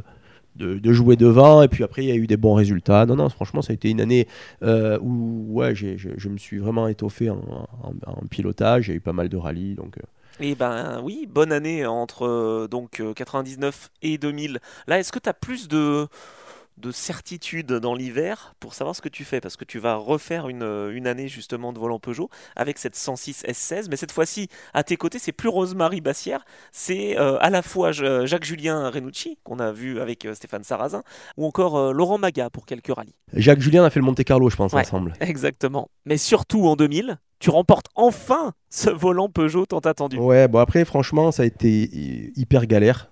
euh, parce que hum, là, les certitudes, j'en ai encore. Je pense que c'est l'année où j'en ai eu le, le- le- le moins. là. Parce que tu savais aussi peut-être que c'était euh, bah, l'année ou jamais, entre guillemets, quoi. Ouais, mais déjà, si tu regardes euh, mon, numéro, mon premier numéro de course au Lyon-Charbot, j'ai le numéro 222, j'étais en liste d'attente pour le rallye. Euh, en fait, le vendredi, le- les reconnaissances, c'était s- samedi-dimanche. Euh, il me semble que c'était ça. Et le vendredi, j'ai mon partenaire qui m'aide, qui me soutient, et qui était un gars où, assez volatile. Quoi. Un coup, il était là, un coup, il était pas là. Tu l'appelais, il te répondait pas. Après, il te rappelait, il était passionné. Et il m'appelle le vendredi, il me dit Alors, Nico, c'est bon, t'es parti euh, au Lyon-Charbot J'ai parti où? J'ai dit J'ai pas de budget. Je... Mais, mais je t'ai dit qu'il fallait le faire. Oui, ok, il faut le faire, le rallye. Mais, mais moi, j'ai pas. À l'époque, je crois que c'était 25 000 francs pour faire une. Et, et- et- et par chance, euh, c'était le team, le team LTB qui me faisait rouler, il me faisait le prix du rallye. euh, c'était à prix coûtant, Ouais, ouais. euh, peut-être même à perte. Le mec, il était à fond, quoi. Enfin, pas même, je dis le mec, mais c'est pas le mec, c'est c'est Thierry et, Laurence, les deux, avec qui j'avais des, des super relations. Alors, je, je travaillais hein, des fois l'hiver, j'allais chez eux, bricoler les voitures, les machins, pour essayer de les aider aussi en contrepartie. Mais en fait, au Monte Carlo, je casse ma voiture de reco et pas de mulet pour partir. Mais à l'époque, tu louais pas des voitures. Enfin, Bah en non. tout cas, euh, donc, euh, moi, j'étais en train de bricoler ma voiture au garage. Le gars m'appelle, il me dit Alors, c'est bon, t'es parti au rallye Je dis Non, je suis pas parti au rallye. Je dis J'ai pas de budget, je peux pas aller là-bas. Moi, je, je fais pas des ardoises, tu vois, et je, je peux pas. Non, mais vas-y, je te dis d'y aller. Non, mais attends, les recos, c'est là, c'est, c'est, ça démarre. C'est, il était peut-être 16h ou 15h quand il m'appelle, et c'était demain matin. J'ai dit Mais moi, je m'étais engagé, mais. euh, au rallye, mais euh, non, je m'étais pas engagé justement. Je m'étais pas engagé au rallye et j'ai dit, Moi, je- comment tu veux que je fasse maintenant? C'est c'est mort. Et là, euh, il me dit, non, c'est bon, vas-y, je me, je me- je me débrouille, vas-y, euh, inscris-toi et va faire les recos. Mais moi, ma voiture, mon mulet, j'avais cassé, j'ai changé la caisse et tout. Donc, euh, j'ai- ma voiture n'était pas finie pour partir. Donc là, j'ai un copain, Fred et, et Chun, son surnom, Ouais. qui m'ont aidé toute la nuit jusqu'à rebrancher l'autoradio de la voiture, parce qu'il fallait aller à Lyon, il fallait que j'ai la radio quand même sur la route. un peu casse-pied le mec. Mais euh, donc on finit ma voiture, on travaille toute la nuit, je pars sans dormir, je pars à- au charbot, je fais une inscription, et comme tu sais, tout le temps les constructeurs dans les formes de promotion ils ont toujours quelques places. Je suis quand même en liste d'attente, je pars au rallye, je peux pas faire toutes les recos parce que j'arrive trop tard. Bien sûr. Alors à ce moment-là, je crois qu'on avait été, on était limité à 3 ou 4 passages, ou 2 passages, bon, bref. Mais je crois que c'était 3. Je n'ai pas pu faire de partout mes 3 passages parce que je suis arrivé trop tard au rallye. Et euh, ben voilà, je démarre euh, ma saison comme ça. quoi. Oh là là. Donc à, à 24 heures de, des recos du premier rallye, je savais pas que j'allais faire la saison. Bon, d'accord. En tout cas, avec le 222, tu gagnes. Hein. Euh, 222, Vlanico. Hein, c'est... C'est ça. Donc, euh, une saison qui, qui se termine vraiment euh, très très bien. Enfin, le, le titre. Mhm. Et là, du coup, tu as une opportunité en 2001 de rouler en 206, mais pas en WRC, en Super 1600. Ouais, ouais. Ben, pareil, c'était encore le volant 206 WRC avec à la- au bout euh, la carotte de la 206 WRC. C'était trois courses, euh, enfin deux ou trois courses. Avec le soutien de la Fédé, là, à ce moment-là ou... Euh, alors là, c'était Peugeot. Je pense que c'était Peugeot en fait uniquement euh, qui euh, qui donnait cette dotation. Mais moi, j'étais alors j'étais équipe de France l'année d'avant. Mhm. Et là, en 2000, non, j'étais pas équipe de France, parce que j'avais pas gagné l'année d'avant. Et là, bah ouais, Jean-Pierre Nicolas me dit, écoute, il y a un nouveau championnat du monde, et c'est une vraie belle opportunité. Euh, on a la 206 Super 500 qui est la petite sœur, c'est l'antichambre du WRC. Si tu fonctionnes là-dedans, tu monteras dans la WRC. Mais sinon, tu peux aussi prendre la décision de rouler avec la 206 WRC sur deux ou trois courses de championnat du monde. Donc, c'était soit tu faisais le championnat junior, parce que Mm. c'était la première année en 2001, Ouais. soit tu profitais de faire deux rallyes avec une voiture plus puissante, mais c'était pas sûr du tout d'y arriver, quoi. Ouais, c'est ça. Puis c'était pas une voiture, euh, c'était pas une vraie voiture officielle. C'est-à-dire qu'il me manquait, tu avais toujours une Evo, euh, tu vois, de retard. Donc, euh, moi j'ai écouté, voilà, je sais pas si c'était le choix de la raison, mais j'ai écouté Jean-Pierre. Euh, je ne sais pas si c'était le meilleur choix, je ne sais pas si c'était orienté, si ça l'a arrangé ou autre. Moi, j'ai- trouvé son discours sincère. Ouais, et puis au moins, tu as pu apprendre. Ouais, non, non, non, mais avec du recul, je pense que. Et maintenant, surtout quand je vois l'évolution des jeunes, je me dis que c'était certainement une bonne chose parce que si t'as pas une vraie bonne voiture, voilà. Bon, et puis si tu t'opposes aussi d'en- d'entrée de jeu au choix de, de- de- du team principal, ben c'est pas toujours top top. Donc euh, On voilà, on a fait, euh, on a fait ce choix-là. Tu Euh, commences par les, des épreuves de WRC. Ouais, mais c'est- c'était une cata. C'est Ah. la, la pire année de ma vie. c'est vrai, 2001 Ah ouais. Bon, d'accord. Et, et 2001, on, on a euh, des pannes, mais incroyables à tous les rallyes. Tous les rallyes, on tombe en panne, on tombe en panne, on tombe en panne. Un truc incroyable. Premier rallye, je démarre, on fait. je- on doit faire des bons temps, troisième, quatrième temps de, de- de- des juniors. euh, avec euh, voilà, il y avait des, bon, il y avait Lub, hein, mais qui a gagné toutes les courses cette année-là. ouais, mais avec euh, Citroën, t'avais qui Ouais, euh, ouais. T'avais des mecs expérimentés qui roulaient dans ce championnat. Il y avait Dallavilla, euh, Andrea Dallavilla, il y avait Cédric François Robert. Duval, François Duval, Ouais, aussi. Ouais. Euh, Gian Domenico Basso, ouais. euh, t'avais aussi Patrick Magot qui avait plus euh, Ouais, d'expérience. hein. ouais. Donc euh, ouais, non, c'était un gros championnat quand même. hein. Ouais, c'était un gros championnat. Il y avait vraiment beaucoup. Et puis c'était des pilotes pros, quoi. Que des pilotes pros. Euh, donc voilà, moi j'étais le petit jeune, je faisais un peu d'essais, mais pas beaucoup. euh. Et là, premier rallye, je démarre. On fait la première étape. Franchement, je suis pas mal. hein, euh. En Espagne. Ouais, en Espagne, je suis même, euh, même vite, tu vois. Mhm. Et après, on fait la, la liaison pour descendre sur la deuxième journée. Sur l'autoroute, le moteur casse. Là, bon, abandon, quoi. Et en plus, moteur cassé, donc là, c'est mort. Je sais même pas s'il y avait du super rallye à ce moment-là. Non, non. Euh, donc j'arrive à, à Tarragone, euh, au parc d'assistance. Euh, Il y avait Provera, Corrado Provera. Euh, et il me voit et il me dit alors, euh, bah, je suis à casser le moteur. Bah, ça ira mieux demain. Euh, J'ai envie de lui dire, bah, demain, non, ça ira pas mieux. C'est, Ça va pas rouler. ça va pas rouler, mais vois. C'est là où je me suis dit, putain, j'ai peut-être fait une connerie de rouler avec la Super 700 parce que j'ai pas l'impression que les mecs ils regardent trop ce qu'on fait. Bon, voilà, peu importe. En tout cas, c'était ce, c'était ce choix-là. J'ai fait plus de courses que si j'avais roulé en WRC. J'étais face à une concurrence relevée, mais pas non plus euh, des Oui. Gronholm, des Macré ou ainsi de suite, ou Makinen. Mhm. Donc euh, j'avais voilà, des chances de faire quelque chose. Et puis tu as fini la saison avec euh, euh, bah, une, je sais pas, un cadeau, je dirais, ouverture, euh, ouvreur de, du rallye du Var avec Bruno Brissard. Ouais, ouais.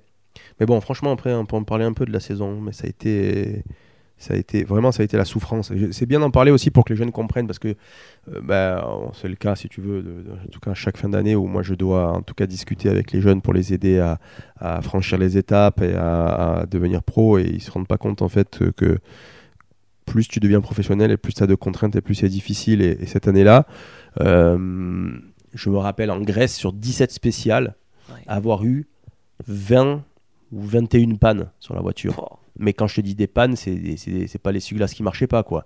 Euh, J'ai eu des trucs mais incroyables, c'est-à-dire qu'à un moment ils m'ont même à l'assistance par sécurité changé la boîte de vitesse en se disant bah, au moins on part sur une boîte neuve, sauf que la boîte qui avait été révisée à l'atelier, ils avaient remis les pignons tu vois, dans la boîte tout neuf, pignon de première, pignon de seconde, et puis repignon de seconde, donc Oh il n'engrainait pas à l'autre, tu vois, puis pignon de quatrième, puis cinquième. Donc ça veut dire qu'en fait, j'avais pas de troisième. En Grèce, en Super 700, tu es tout le temps en seconde ou en troisième. Donc au bout d'un moment, avec la boîte séquentielle, tu fais 1, 2, tu tires deux fois pour avoir la 4, euh, mais tu mets des coups dans la boîte. Donc au bout, d'un moment, j'avais plus de 4. Puis après, j'avais plus de 2. Ah. J'ai fini la journée avec première et cinquième. Ah bah super. Ouais, on avait peut-être 6 vitesses sur la voiture, mais bon, Enfin. en tout cas, voilà, cata. Malgré tout, je, il me change la boîte. Ce coup-ci, elle marchait pour le, le- le- le deuxième ou troisième jour, je sais plus où on en était. Et là, je tourne à gauche, dernier virage d'une spéciale euh, qui avait été raccourci. Euh, dernier virage à gauche, je tourne, la voiture elle part à droite. En fait, il y a une pièce dans la direction qui a pété, je sais plus ce que c'était, c'était la, c'était la, une biellette, la colonne, peu importe. Non, mais il y avait une, une, une- une pièce, Ouais, si tu veux, euh, de direction qui a pété. Je- je- ça part à droite, je me prends la montagne, tonneau. J'avais une autre panne, euh, c'était une panne électrique, donc j'avais une batterie de secours au pied euh, de mon copilote. Euh, donc on fait le tonneau, la batterie pas attachée, la batterie qui, qui, qui vole dans la voiture, des trucs incroyables. Et, et Jean-Pierre Nicolas qui faisait souvent en fait un passage entre les deux tours, il s'arrête à côté de moi et il me dit qu'est-ce qui s'est passé? Ben, Il tourné à gauche, il est parti à droite. Ah ok, bon ben on réparera. Et voilà, ben, il, était- il est reparti. Et là je me suis dit putain, année de merde. Et on fait le tour de Corse en fin d'année. Je pars super vite. Ouais. Je rattrape Albert Vera. qui est devant moi toute la saison parce qu'il avait le numéro 68, moi j'avais le numéro 69, il était devant moi toute la saison parce que je marquais jamais de points, et lui non plus. Chaque fois je partais. Et là j'arrive au Tour de Corse, première spéciale, je le rattrape, je ne vois pas derrière lui, euh, en étant derrière lui, je vois pas qu'il y a un virage qui est sale, gravette. Là je touche pas, mais je refais un tonneau. Je repars, la vitre que, à moitié tordue. Je fais des troisième, quatrième temps, Ouais, je fais c'est des ça. trucs pas mal. Mais, mais jamais ça se concrétise vraiment, quoi, c'est ça? Non, franchement, enfin, une année noire, quoi. Et après, à partir du milieu de rallye, je dis la voiture, c'est bizarre, la voiture, elle prend les tours, elle avance pas. Je pense que j'ai un problème d'embrayage. Il contrôle tout à l'assistance, il me dit non, non, tout marchait bien. En fait, ça marchait pas. Et le dernier jour, donc là, je pars, je sais pas comment je finis la journée, l'embrayage tellement il patinait, je me fais pousser sur le routier pour rentrer, faire la dernière assistance. Je dis les gars, franchement, c'est pas, c'est pas cool, quoi. Je dis hier, je vous dis qu'il y a un problème d'embrayage, vous me dites que non. Je dis aujourd'hui, j'arrive, l'embrayage, il est, il est dans le sac, quoi. Mm, mm, mm. Et ben, une semaine après, il me rappelle, c'est pas Peugeot, hein, c'était l'équipe euh, qui s'occupait de la voiture à l'époque, Ital Technica, qui me rappelle une semaine après, qui me dit ah bah, On a démonté l'embrayage, il n'y a pas de problème. Hein. J'ai dit Écoute, moi, heureusement que je roule plus avec toi, que je viens plus chez toi. J'ai dit Parce que tu vois, Ouais. bon, Ah, voilà. Et c'était Et ça, pour les pilotes, c'est dur aussi. hein. hyper frustrant. Parce que si tu cherches toujours des excuses, on va dire ah bah oui, mais lui, si, ça là, c'est compliqué quand même. C'est ça.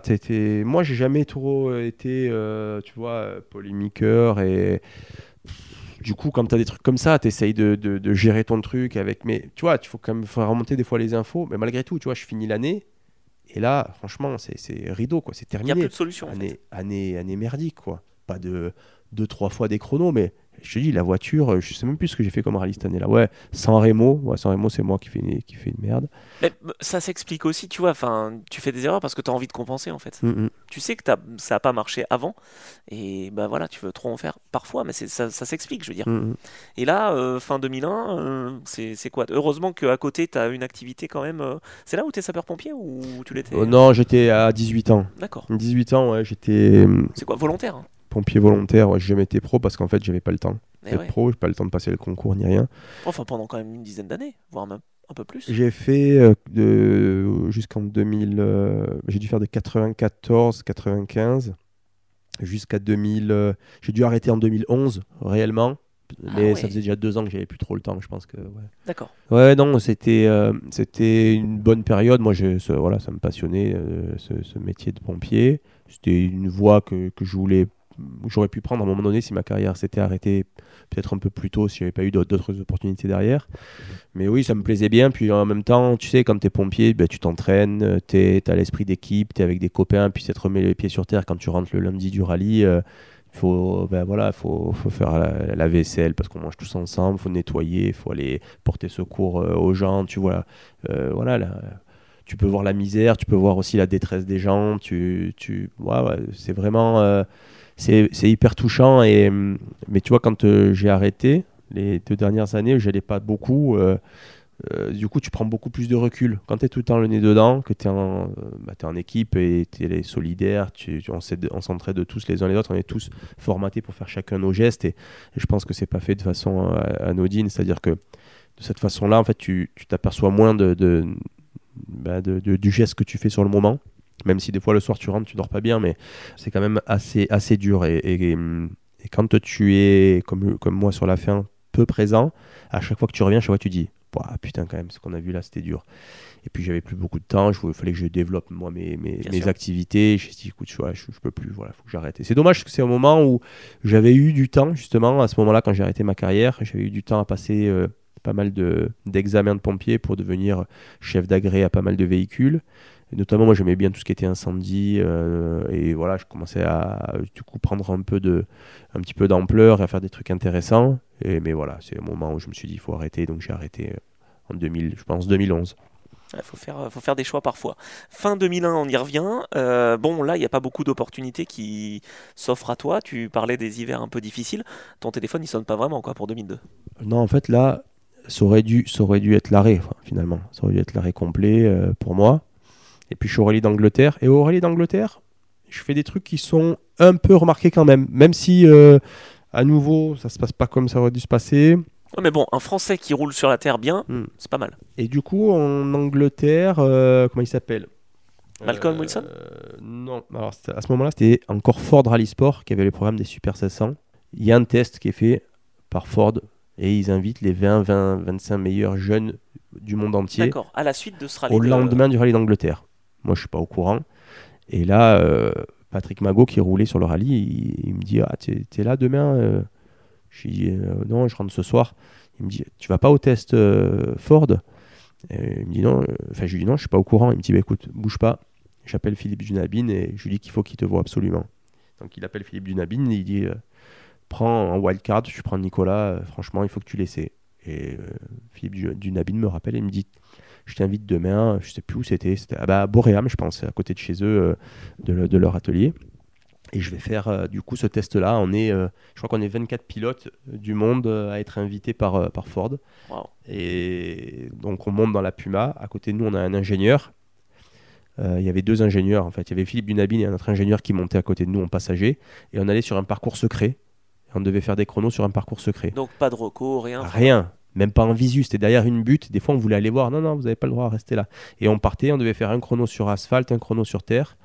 Et ben, j'ai gagné la journée. Du coup, j'ai été pris pilote officiel chez Ford. Wow. Pour 2002, où en fait tu rebondis avec la Ford Puma Super 1600. Voilà. Et comme euh, Patrick euh, est, pilote, et que moi je suis français, et qu'on est tous les deux français, ben, Ford s'est dit euh, pourquoi pas participer au championnat de France Super 1600, parce que c'était un beau championnat à ce moment-là en plus. Euh, un championnat mixte avec des pilotes pros. Ils se sont dit, allez, on, donc ils se sont rapprochés de Ford France et il y a eu un montage qui a été fait. Et franchement, ça a été. Les résultats n'ont pas été top, hein, mais euh, la, la, Puma n'était pas au niveau. C'était, si tu veux, le, la queue de budget de, de, de M-Sport, de Ford, euh, elle, elle, partait euh, enfin, fait, tout, le budget était pris pour M-Sport. Là, il y avait des, une queue de budget pour faire le Super 1600. C'était un peu en fin de vie. On a fait notre truc. Donc, des fois, on est arrivé, on était hyper à côté. Euh, des fois, on était bien. On faisait souvent nos séances d'essai sur le Airfield à, à, Boréam euh, pour faire le Mont Blanc, pour faire le Var, pour faire. Enfin, on n'avait jamais de séance d'essai. On arrivait sur le rallye, bam, c'était. Donc des fois, ça, on tombait juste, des fois, on tombait à côté. Deux podiums quand même hein, cette année-là. Ouais, ouais. Et première course, je crois que c'est en Alsace, un rallye qui m'a toujours réussi. Et on on, a eu un problème moteur dans la dernière spéciale, mais je, crois qu'on se battait pour la victoire. Et en fait, ils avaient inventé un anti-patinage sur la voiture. Ah. Et ça mettait des coupures moteurs, des coupures moteurs, des coupures moteurs. Et j'ai perdu euh, pas mal de temps dans la dernière spéciale. Mais je pense qu'on était vraiment pas loin de. On devait être à une dizaine de secondes de, de, la victoire et on remontait petit à petit. Donc là, ça avait vraiment fait du bruit. Bah, surtout face à Brice Tirabassi, face à Serge Jordan et Cédric Robert. Tu termines devant Cédric Robert. Ouais, ouais, mais, mais, je te dis, je pense que si, tu, si on prend, je sais pas si les résultats, mais si on prend la spéciale, de, enfin, ou deux, trois spéciales avant, je pense que je suis vraiment très, très proche de gagner. Et voilà, ça se fait pas parce que ça se fait pas parce que je suis dit on a ce, on a ce problème là quoi. Mais euh, mais ouais ouais non, on était on était vraiment bien et on montait en puissance petit à petit quoi c'est vrai qu'avant dernière spéciale, tu es revenu à 10 secondes de, de, Brice et puis tu perds 30 secondes dans la dernière. C'est ça, c'est ça. Bon, voilà, donc euh, bon, c'est bien, c'est un bon résultat, mais malgré tout, ça a fait du bruit parce que bah, les gens sur place avaient analysé que on était la petite équipe, nous on n'avait pas de moyens, on avait failli même se faire mettre dehors parce que nos mulets c'était des mulets recyclés. dans les mulets, je sais pas, il y avait un truc qui allait pas, et on avait des pièces qui n'étaient pas autorisées pour faire les reconnaissances, tu vois, mais euh, mais c'était pas par, par souci d'avoir de, des meilleurs mulets, c'était juste par, par souci de budget, de recyclage des, voilà, des, des, voitures. Et du coup, on fait, ouais, on a fait un peu la une un peu de tous les magazines spécialisés. Ah Donc il y avait Duval d'un côté, c'était la star, euh, la jeune star, et moi j'étais l'autre jeune star qui arrivait. Euh, c'était voilà, non, c'était pas mal. On a fait des beaux, des beaux rallyes. Une fois ou deux, on était vraiment à côté, mais, mais sinon sur l'année, même sur la terre, je crois que ah ouais, sur la terre à Auxerre, pareil, on est super bien et on casse un cardan. Euh, Auxerre, ça doit être le deuxième rallye de l'année. Ouais, le premier ou deuxième, ouais, c'est ça. Et on casse un cardan, euh, mais sinon, pareil, on, se battait pour la victoire. Oh, donc ça, ça te relance vraiment. Enfin, ça te relance. Euh, j'ai l'impression que ça te relance, sauf qu'en fait, tu te retrouves en 2003, et là, je vois deux rallyes seulement. Mm, mm. Comment ça se fait? Parce que, parce que rien, en fait. Euh, Attends, mais ça veut dire que Ford avait pas d'idée plus précise que ça pour, euh, pour toi. Peugeot est plus là vraiment à ce moment-là. Et quoi, tu, tu roules un peu en Renault, Renault Clio. En fait, l'année de la, de la Super 1600 de la, la Puma, euh, comme je t'expliquais, il y a eu la séparation Ford Rally Sport, M Sport. Mhm. Moi, j'étais chez Ford Rally Sport. Ah oui. Et c'est M Sport qui avait le programme. Et c'était la guerre entre eux. Euh, parce que ben voilà, Ford voulait garder euh, Rally Sport en tout cas, voulait garder son programme, c'est un sport qu'il avait, donc la guerre, machin, donc jamais il y avait de passerelle entre l'un et l'autre à ce moment-là. Euh, c'était hyper compliqué. Revenir chez Peugeot, c'était pas jouable pour toi Frapper aux portes Non, non, non, c'était pas jouable et en fait je devais signer chez Renault en fin d'année. Et donc Renault me dit bon, ok, parfait, on est intéressé, euh, on, va te, on va te signer. Tu feras équipe avec Brice, euh, Tirabassi. Et Simon, je crois qu'il devait faire. euh, Oui, il y avait Simon Jean-Joseph qui aussi. devait ouais. faire le, le peut-être qu'il devait faire le, le RC L'Europe, je pense, euh, ouais. ouais, à ce moment-là. Et puis, euh, je me rappelle bien, il y avait les inondations dans le Gard à ce moment-là. J'étais pompier. Et Gilles Allemand m'appelle et il me dit On annule le rendez-vous de mardi ou mercredi, peu importe. Malheureusement, on on pourra pas te prendre. Et j'ai dit attends, qu'est-ce qui se passe quoi? Qu'est-ce qu'il y a eu? Il me dit non, ben euh, en fait il y a, enfin on a un pilote euh, qui amène un budget, nous on en a besoin pour monter le programme euh, et on préfère partir sur un pilote qui amène un budget. Et donc voilà, je me retrouve euh, du coup bon, à pied. à pied et c'était dur. Franchement, je peux dire que c'était, ouais, c'était, c'était dur parce que là je, je sentais que j'avais le potentiel pour mais tu vois, même depuis mon premier rallye, hein, je me prenais au jeu et j'avais espoir d'être un jour un grand pilote, en tout cas d'avoir les capacités d'être un grand pilote, mais j'avais pas de certitude. Et là, je sentais qu'avec les résultats, Bah la concurrence que j'avais, je sentais que bah, j'étais en train de progresser. Ce Quoi. que les gens te disaient aussi. Mm, mm. Et ce que voilà, ce que ce, que, ce qui ressortait. Donc, en tout cas, je sentais que j'avais les capacités d'y arriver. Et puis, euh, tu vois, quand t'as 26, 27 ans, voilà, Mm. tu sais que c'est là où tu veux Ouais. progresser, quoi. Ouais, exact. Et là, je, je me dis là, c'est quand même un coup dur, quoi. Donc, euh, il faut que je trouve une solution.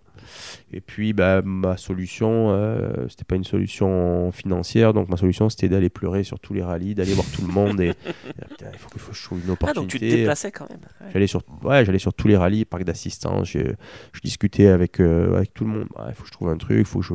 les- Donnez-moi une opportunité. Et j'ai dit maintenant, je veux la meilleure voiture. Je veux plus passer euh, la 206 qui a, Super 1600 qui, était, qui a essuyé les plâtres, la Puma qui était en fin de cycle. J'ai dit, je veux plus ça. Tu dit, veux je, te battre devant, quoi. j'ai dit maintenant, je veux la meilleure voiture. Je veux une opportunité. C'est pas grave, il n'y en a qu'une, mais donnez-moi-en une. Et euh, ça, ça, sé- ça séduit Hugues de Chonac sur une. euh, Qui s'occupait du Sur- programme Renault. sur- voilà, sur, une, euh, sur un parc de regroupe. Ouais.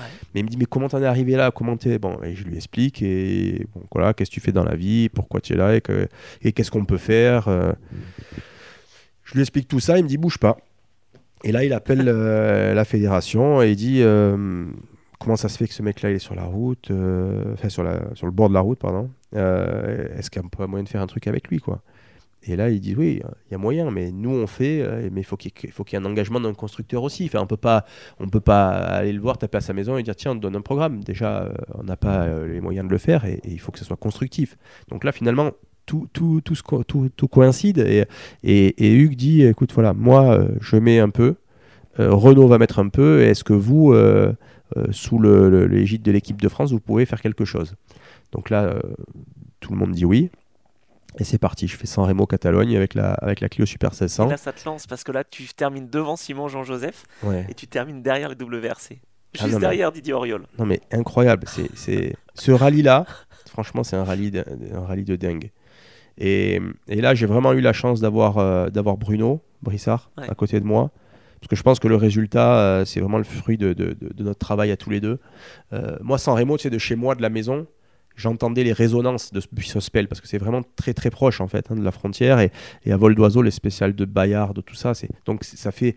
Pour moi, c'est pas aussi fort que le Monte Carlo, parce que le Monte Carlo, si tu veux, il est, il est tout en haut de la hiérarchie euh, médiatique et tout. Mais, mais pour moi, c'est aussi fort. Le San Remo, c'est dans les petites routes encore plus merdiques, encore plus étroites. Le rallye, pour moi, c'est ça. Tu vois, c'est San Remo. Pour moi, c'est le rallye euh, asphalte par excellence, quoi. Et donc, euh, ouais, je sais pas, je- j'ai cette opportunité. Je fais un jour d'essai. Donc là, c'est quoi, mois d'octobre, hein, San Remo, je pense. hein. Ouais, ouais. Je fais un jour d'essai dans les Vosges, Punaise. 200 bornes, et j'arrive sur le rallye. Et la première spéciale, et on gagne la première spéciale en Super, en super 1600, en A6 au général. Enfin, au général, tu vois, Enfin, en général oui. des, des A6, quoi. Les- la première Super 1600 dans le junior, donc les jeunes avec qui moi je dois me confronter, mais j'y suis pas parce que sinon il fallait payer euh, pour être inscrit au championnat, vu que j'étais en fin d'année, c'était pas, ça, ça valait pas le coup. D'accord. Donc euh, je fais première spéciale et je gagne la première spéciale. Putain, Triplé Renault et c'est toi qui es devant. Ouais. Et les mecs, ils ont fait toute la saison, quoi. Euh, Brice et Simon, ils étaient déjà à 20 ou 25 rallyes avec la Clio, tu vois. Et moi, je découvre la voiture et je finis la spéciale. Et tu sais, à l'époque, on n'avait pas, comme aujourd'hui, la communication aussi facile. Dans les spéciales, on était à l'arrivée de Perinaldo et à à l'arrivée, pas de réseau trop très bien. Bon, tu vois, ça marche pas sur le coup. Et le chrono, en fait, les commissaires marquent pas le bon chrono à l'arrivée. Mais non. Ils me mettent euh, genre 2-3 secondes de plus. Donc là, euh, bah, ça me fait deuxième ou troisième temps. Moi, je suis super content parce que la voiture était trop souple et je la sentais pas et j'arrivais pas bien. Dès que je l'engageais, ça souvirait. Et je dis à, je dis à Bruno, je dis, tu vas voir, là, dès qu'on va faire euh, quelque chose sur la voiture, ça, va être un avion, ça va marcher, quoi. Il nous manque pas grand chose, tu vois. Et j'ai Hugues qui m'appelle, qui était en réunion à Paris. Et Hugues m'appelle et me dit, euh, dis donc, euh, Nicolas, tu es un peu trop attaqué dans celle-là, machin. Je dis, non, non, Hugues, euh, euh, je vous assure, hein, euh, regardez, de toute façon, je suis pas le plus vite. Euh, il dit, si, si, tu es le plus vite dans celle-là, on se fait du souci. euh, euh, tu vas trop vite. N'essaye pas de prouver, prends le temps de prendre euh, des marques avec, euh, avec cette auto et ça va fonctionner. En fait, on avait fait le meilleur temps parce qu'il y avait une erreur de, de- des commissaires à l'arrivée, on le savait pas. Mais là, on était comme des fous. Après, on enchaîne deux, trois spéciales. Euh, du coup, euh, ça me met un peu la pression parce que je me dis, bon, euh, c'est quand même Hugues de Chonac. je représente l'équipe de France. Il y a Renault derrière avec, tu vois, une stratégie pour 2024, parce que ça avait, euh, 2004, Quatre, ouais. 4, parce que bah, ça n'avait pas marché en 2003. Donc, je me dis, putain, fais pas le con, Nico. Et puis voilà, on refait deux, trois spéciales. Ça marche, euh, ça marche pas mal.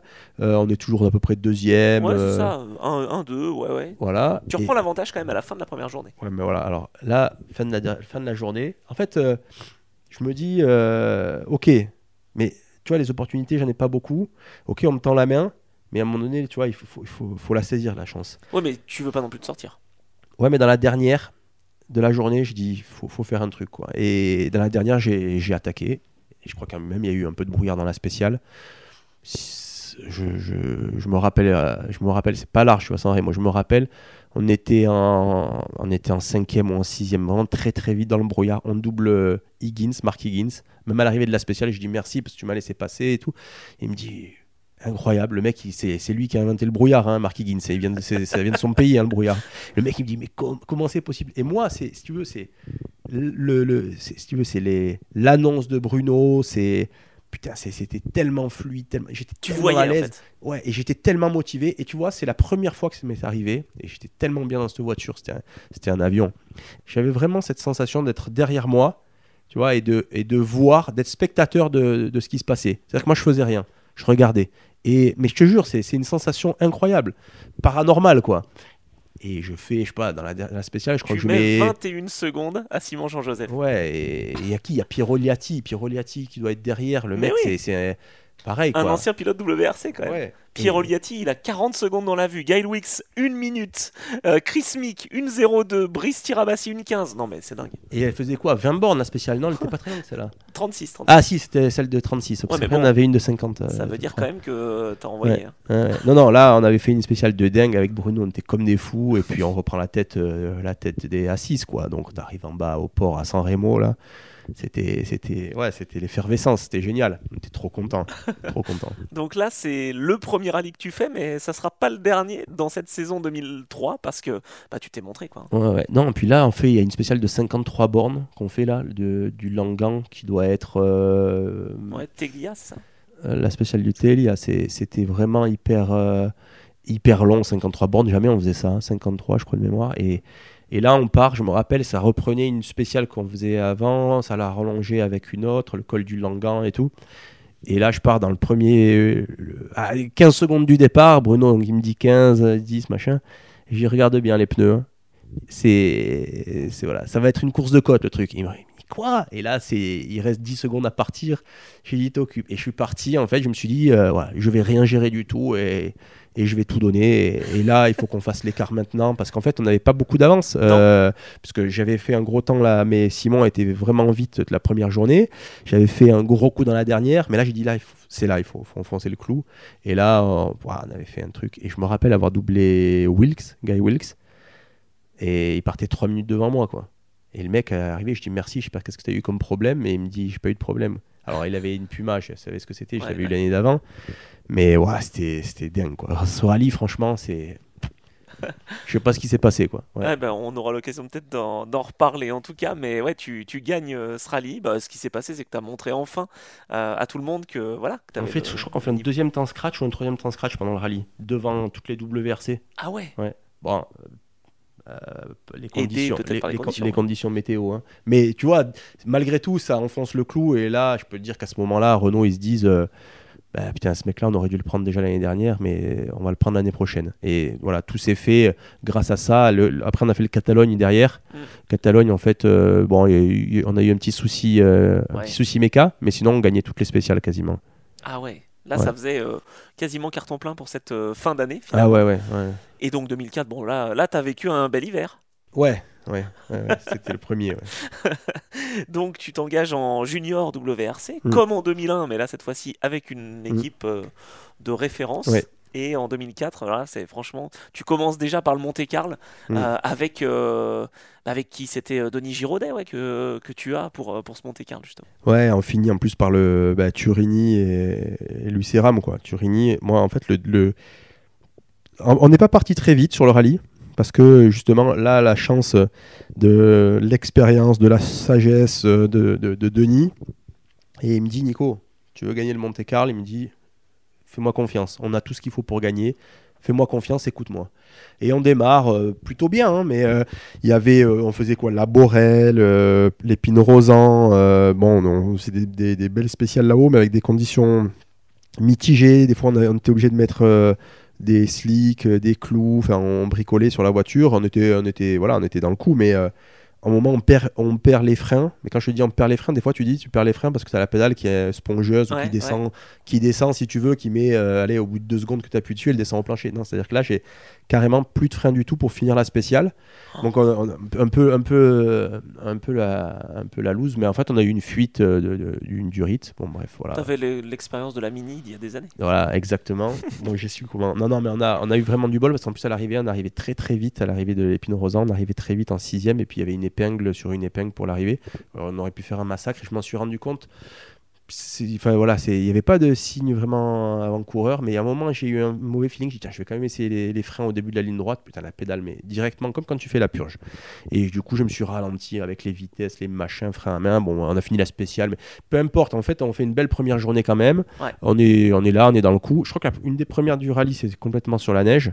On doit faire le meilleur temps d'ailleurs. Euh, et là, je me dis, putain, c'est top parce que voilà, sur la neige, euh, j'avais déjà fait un Monte Carlo avant avec les petites voitures, les petites 106. J'avais fait des temps intéressants et tout. Je savais que je savais faire. Puis j'avais appris quand même dans le Turini à rouler sur la neige. Mais voilà, tu as besoin d'expérience normalement pour ça. Et là, on était d'entrée. Ben, tu avais Mick, tu avais tous ces mecs-là.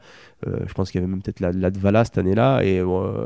Je sais plus qui. Ou Irvonen peut-être. Euh, et bon, bref, en tout cas, on était dans le coup. Ça marchait. On pouvait, euh, on pouvait en tout cas euh, s'attendre à, à ce que ça aille au bout avec une victoire. Et euh, donc, on avance sur le rallye. Super bien.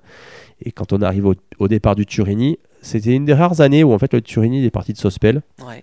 en, en version 33, co- 33 km au lieu de, de démarrer de Moulinet. Là, t'es chez toi. hein. Voilà, ça, ça démarre à 2 km de ma maison. quoi. C'est-à-dire que, tu vois, les parapets du Turini, en fait, c'est des murs. Tous les 4-5 mètres, tu as un trou de 40 cm. 4-5 mètres de mur, un trou. Moi, je comptais le nombre de trous qu'il y avait sur le bord de la route pour savoir quand le virage est refermé ou il ouvrait. C'est-à-dire que moi, je, Moulinet, euh, le festin des villages, on montait en vélo quand j'avais 12 ans, euh, j'allais aux champignons euh, là-bas, j'allais, tu vois, c'est, je savais par cœur exactement, Cha- chaque virage, je savais que j'avais cassé une voiture ici, que j'avais fait un dérapage en vélo ici, que j'avais, voilà, bon, voilà, ça c'est la montée. En tout cas, jusqu'à jusqu'à Moulinet, c'est c'est au par cœur. Après, de Moulinet à Turini, je connais super bien, parce que là où j'allais rouler dans la neige. La descente de la Bolène, un petit peu moins, mais bon, voilà, chez moi quand même. Et là, on, dépa- on, dé- on démarre la, la spéciale. Et le, au, au départ, il y a, euh, et je crois que c'est encore une émotion qui remonte, il y a le chef euh, des pompiers qui, qui me donne le départ de la spéciale. Non. Il s'est arrangé avec les mecs de la CM parce que tu sais, les pompiers bah, ils sont là pour sécuriser le parcours. Donc tous, Et là, tu le vois, là. et là, je le vois pas, il est sur mon pare-brise. Et le maire du village. Et ils sont tous les deux. Et le maire du village, c'est- un ami, euh, Yo-Yo, euh, et le chef des pompiers qui est là, et qui ils sont tous les deux. euh, ils sont tous les deux au départ. Ils me regardent. Moi, je suis sûr, j'ai l'é- l'émotion qui monte, j'ai les larmes aux yeux. Et je démarre, quoi. Et je démarre avec la hargne. Et bon, voilà. Puis après, on fait des super, une super fin, de, super fin de course. Donc, on gagne. Wow. Et voilà. Puis après, Denis s'en va parce qu'il a une opportunité. Et c'est là que Ouais. je démarre avec Jean-Marc. Exactement. Et là, tu euh, enfin, tu réponds à Jean-Marc aux sollicitations. Ouais. Et c'est le début d'une belle aventure parce que voilà, avec ce copilote belge, tu auras vécu quand même de belles choses, dont le titre de vice-champion Mhm. euh, en junior WRC. Ça s'est pas joué à grand chose, franchement, pour être titré euh, face à Per Gunnar Anderson. Ça s'est joué à deux points. Ouais, ouais, bah. Moi, j'ai fait une connerie hein, dans l'année. L'équipe a fait une connerie aussi. Donc euh, voilà, on aurait pu gagner, pas- au la main, mais on aurait pu. Tu vois, alors, une, une connerie, si tu veux, et, et Jean-Marc fait une connerie aussi. On a tous Ouais. fait une connerie. Fait, euh, en fait, en Grèce, euh, ils ont instauré le nouveau drapeau jaune qui consistait à arrêter la spéciale. Et nous, pour nous, c'était juste une aver- un avertissement, tu vois, Bah, euh, drapeau jaune comme danger. en- Ouais, ouais, comme en circuit, quoi. Voilà, donc moi je vois danger, ok, ben je ralentis, mais en fait non, ça voulait dire arrêt. Et j'arrive, euh, je sais pas si tu te rappelles de cette image-là, il y a deux WRC, je crois qu'il y a Gigi Gali qui tape dans peut-être Cresta ou je sais plus qui. Oui. Les voitures prennent feu en Grèce. Oui. Et moi je suis le premier qui arrive derrière. Et moi je vais jusqu'à l'accident. Mais le mec me fait signe au carrefour, j'arrive tout en travers au commissaire, alors que j'aurais dû ralentir. Et j'arrive là, et du coup, euh, je fais 100 mètres du carrefour jusqu'à la- l'accident, et je m'arrête, mais je respecte pas le drapeau jaune, mais parce que, parce que Jean-Marc, si tu veux, t'es pas fin limier à connaître le règlement par cœur. Euh, moi, j'aurais dû le faire aussi, et voilà. Bon, après, je pensais plus, euh, voilà, c'est plus son rôle, hein, en tout cas, de, de savoir m'aiguiller sur ce Mhm. truc-là. Donc pénalisé. Donc moi je m'arrête, après il faut retourner au carrefour pour prendre euh, le, le parcours euh, bis là, pour aller euh, rejoindre la spéciale d'après parce qu'on pouvait plus passer. Et donc là ils m'ont mis 5 minutes de pénalité. Ah oui. Ouais, donc euh, voilà. Bah, après on remonte pas mal. Bah, D'ailleurs je crois qu'on doit finir à 5 minutes du premier. Ouais, c'est Gail Wicks qui Ouais. gagne et tu finis deuxième d'Australie. Ouais, après on se prend un pare-brise, euh, enfin je ferme mal le capot, on se prend un pare-brise. Bon des conneries mais tu vois j'aurais dû gagner ici. Ouais. Euh, après euh, en, en Angleterre j'étais trop confiant. Je me, je me pose. Ah ouais, On me demandera que Macri, attention. non, non, mais on, on les se- choses bien. ouais, ouais. On se pose, euh, ben, on peut pas repartir. En Turquie aussi, euh, abandon. Ouais, en Turquie, c'est problème. euh, et là, en Turquie, c'est problème, euh, problème méca. En fait, on avait euh, des problèmes de frein et des problèmes d'amortisseur. Encore? Ah ouais. Il y avait un souci de qualité sur les joints. Et du coup, on n'avait plus d'amortisseur. Et en ligne droite, il fallait qu'on ralentisse, qu'on ralentisse. Et en fait, quand on freinait, quand on n'avait plus d'amortisseur arrière, c'est avec, avec les ressorts, la voiture, il y a des moments, elle- presque, elle passait en tonneau par l'avant. C'est-à-dire que quand ça m'arrivait, euh, c'était soudain, quoi. Ça marchait, puis d'un coup, bam, ça pétait. Et là, euh, bah, tu freines, la voiture, elle partait euh, sur le pare-choc avant. L'arrière, il faisait la sauterelle, et bim, bim, bim, bim. Et, sauf que tu es obligé de, continuer à freiner pour ralentir, mais si tu freines, tu peux partir en tonneau par l'avant parce que la voiture, elle, elle, elle ricochait de plus en plus, tu vois. Bon, à un moment donné, donc, voilà, on a eu, on a eu ces, ces soucis-là. Et on tape à cause de ça. Euh, pas grand-chose, mais on, tape, ça tord un peu le berceau devant. Et puis à l'assistance, il, y en a un qui dit euh, Ah, il faut pas changer le berceau, on va ressouder, c'est juste un petit peu cassé. C'est pas grave, on est sur la terre, il y a un décalage de, de 1 cm ou 2 cm, ça va le faire, on réaligne la voiture. Donc il y a le chef qui dit non, non, on démonte le berceau, on remet un autre berceau. Il dit mais si on démonte, ça va faire euh, spling, tu vois, le, châssis, jamais plus on va, on va arriver à remettre le berceau. Puis tu repars pas avec trois vis, euh, avec trois vis du berceau, c'est trop dangereux. Bon, voilà, ils ont démonté le berceau, on n'a jamais remis de berceau. Aïe. Bon d'accord. Donc euh, ouais, c'est con parce que pareil, ben c'était voilà, tu c'est des points des perdus, c'est des points perdus bêtement quoi. Bon attends, en tout cas, euh, moi c'est par cette période-là là, que je t'ai découvert en tout cas, hein, Mm. que tu m'as fait euh, vibrer. Donc, euh, donc là 2004 c'est une super saison quand même, vice-champion euh, junior. T'as des opportunités en 2005, je, je crois pas quand même que, que t'aies pas d'opportunités. Tu peux enfin la rouler cette 206 WRC Ouais, ben j'avais Suzuki qui me qui me demandait Ouais. Euh, et puis Peugeot. euh, donc Suzuki c'était un, un programme euh, de Super 1600. Ouais. Avec Nice, c'est ça, non? Il y avait Urmoava et tout. Ouais. Oh, mais c'était se relancer encore en Super 16. Ouais, ouais, ouais, c'est ça. Il y, avait un truc, je sais plus. et puis bon, il y avait Peugeot de toute façon qui Ta marque de cœur, finalement. Ouais, ouais, ouais. Ah oui, avec laquelle j'ai commencé, avec laquelle j'ai même commencé à conduire ma première voiture. Donc euh, oui, c'était sympa euh, de, de pouvoir démarrer en WRC. C'était, ça s'est fait euh, au début avec quelques questionnements parce que en fait l'idéal pour moi c'était d'être avec la Peugeot, avec les Michelin, parce que c'était voilà le pneu qui, qui fonctionnait le mieux. Sauf que en mondial c'était Pirelli, Ouais. Peugeot, donc je pouvais pas être officiel. Ah, d'accord. Donc Mais ça, ça, c'est ton choix de. Ouais, tu voulais des Michelin, quoi. Moi, moi, je voulais rouler avec les Michelin, je voulais rouler avec la Peugeot en France avec les Michelin parce que mon programme c'était ça. Et après, j'avais euh, trois courses en mondial prévues dans le programme, Ok. toujours avec l'équipe de France euh, c'est qui soutenait. ça hein Alors, à la base, ça devait être Beuzelin, Ah, ok. euh, Yako, Michelin. Et puis, en fait, en sortant de- du, du rendez-vous, euh, bah, les choses, elles se passent pas comme elles auraient dû se passer. On- Moi, j'ai Peugeot qui m'appelle, qui me dit c'est bon, ça y est, ton programme est signé. Puis, euh, de notre côté, on m'appelle, on me dit bon, ça y est, tout est fait. euh, C'était pas la même chose. Ouais, c'était pas la même chose. On m'a Ah demandé, on m'a demandé de l'argent en plus que le constructeur a amené. Hmm. J'ai dit moi, j'ai pas d'argent. Je suis professionnel, je gagne pas une fortune, mais euh, je suis professionnel, c'est pas à moi de payer. J'ai dit, euh, je comprends pas votre truc, quoi, parce que moi Peugeot m'a dit que c'était gratuit. J'appelle euh, Xavier Carlotti et je lui dis, écoute Xavier, qu'est-ce que c'est euh, cette histoire, quoi Il me dit, raccroche ton téléphone, tu réponds pas jusqu'à lundi, on s'occupe de tout. Mais il me dit, est-ce que tu es prêt par contre à rouler en Pirelli en France? Je lui dis, dis-moi en plus parce que voilà, je, veux, savoir. Ben voilà, c'est pas compliqué. C'est soit tu es pilote officiel euh, Peugeot et tu roules en Pirelli, soit tu es pilote privé et là tu peux rouler en Michelin. Mais si tu es pilote privé, tu seras notre pilote officiel quand même si tu veux. Sauf que tu peux pas avoir le, statut et les couleurs d'un pilote officiel. J'ai dit, écoute, moi ce que je veux c'est d'être pilote officiel. Voilà. J'ai pas envie d'être. je sentais que ça partait mal. Je dis, j'ai pas envie d'être, euh, voilà, le dindon de la farce à la fin. Je dis, je sais ce que c'est que, de galérer. Tant pis, je vais être pilote officiel. Et voilà, en face c'était Bosian, l'équipe satellite de Peugeot. C'était en Pirelli. Ça c'était voilà, c'était un problème parce qu'à ce moment-là, Pirelli, c'était au moment où ils étaient, euh, ils étaient vraiment euh, euh, sur l'asphalte, pas, pas au niveau. Ils Mm. étaient très bons sur la terre, mais pas sur l'asphalte. Et moi, j'avais un peu peur de ça, mais j'ai dit, écoute, c'est pas grave, je prends le risque. Il y a trois rallyes en mondiaux de toute façon derrière. C'est là où il faudrait que je me fasse remarquer.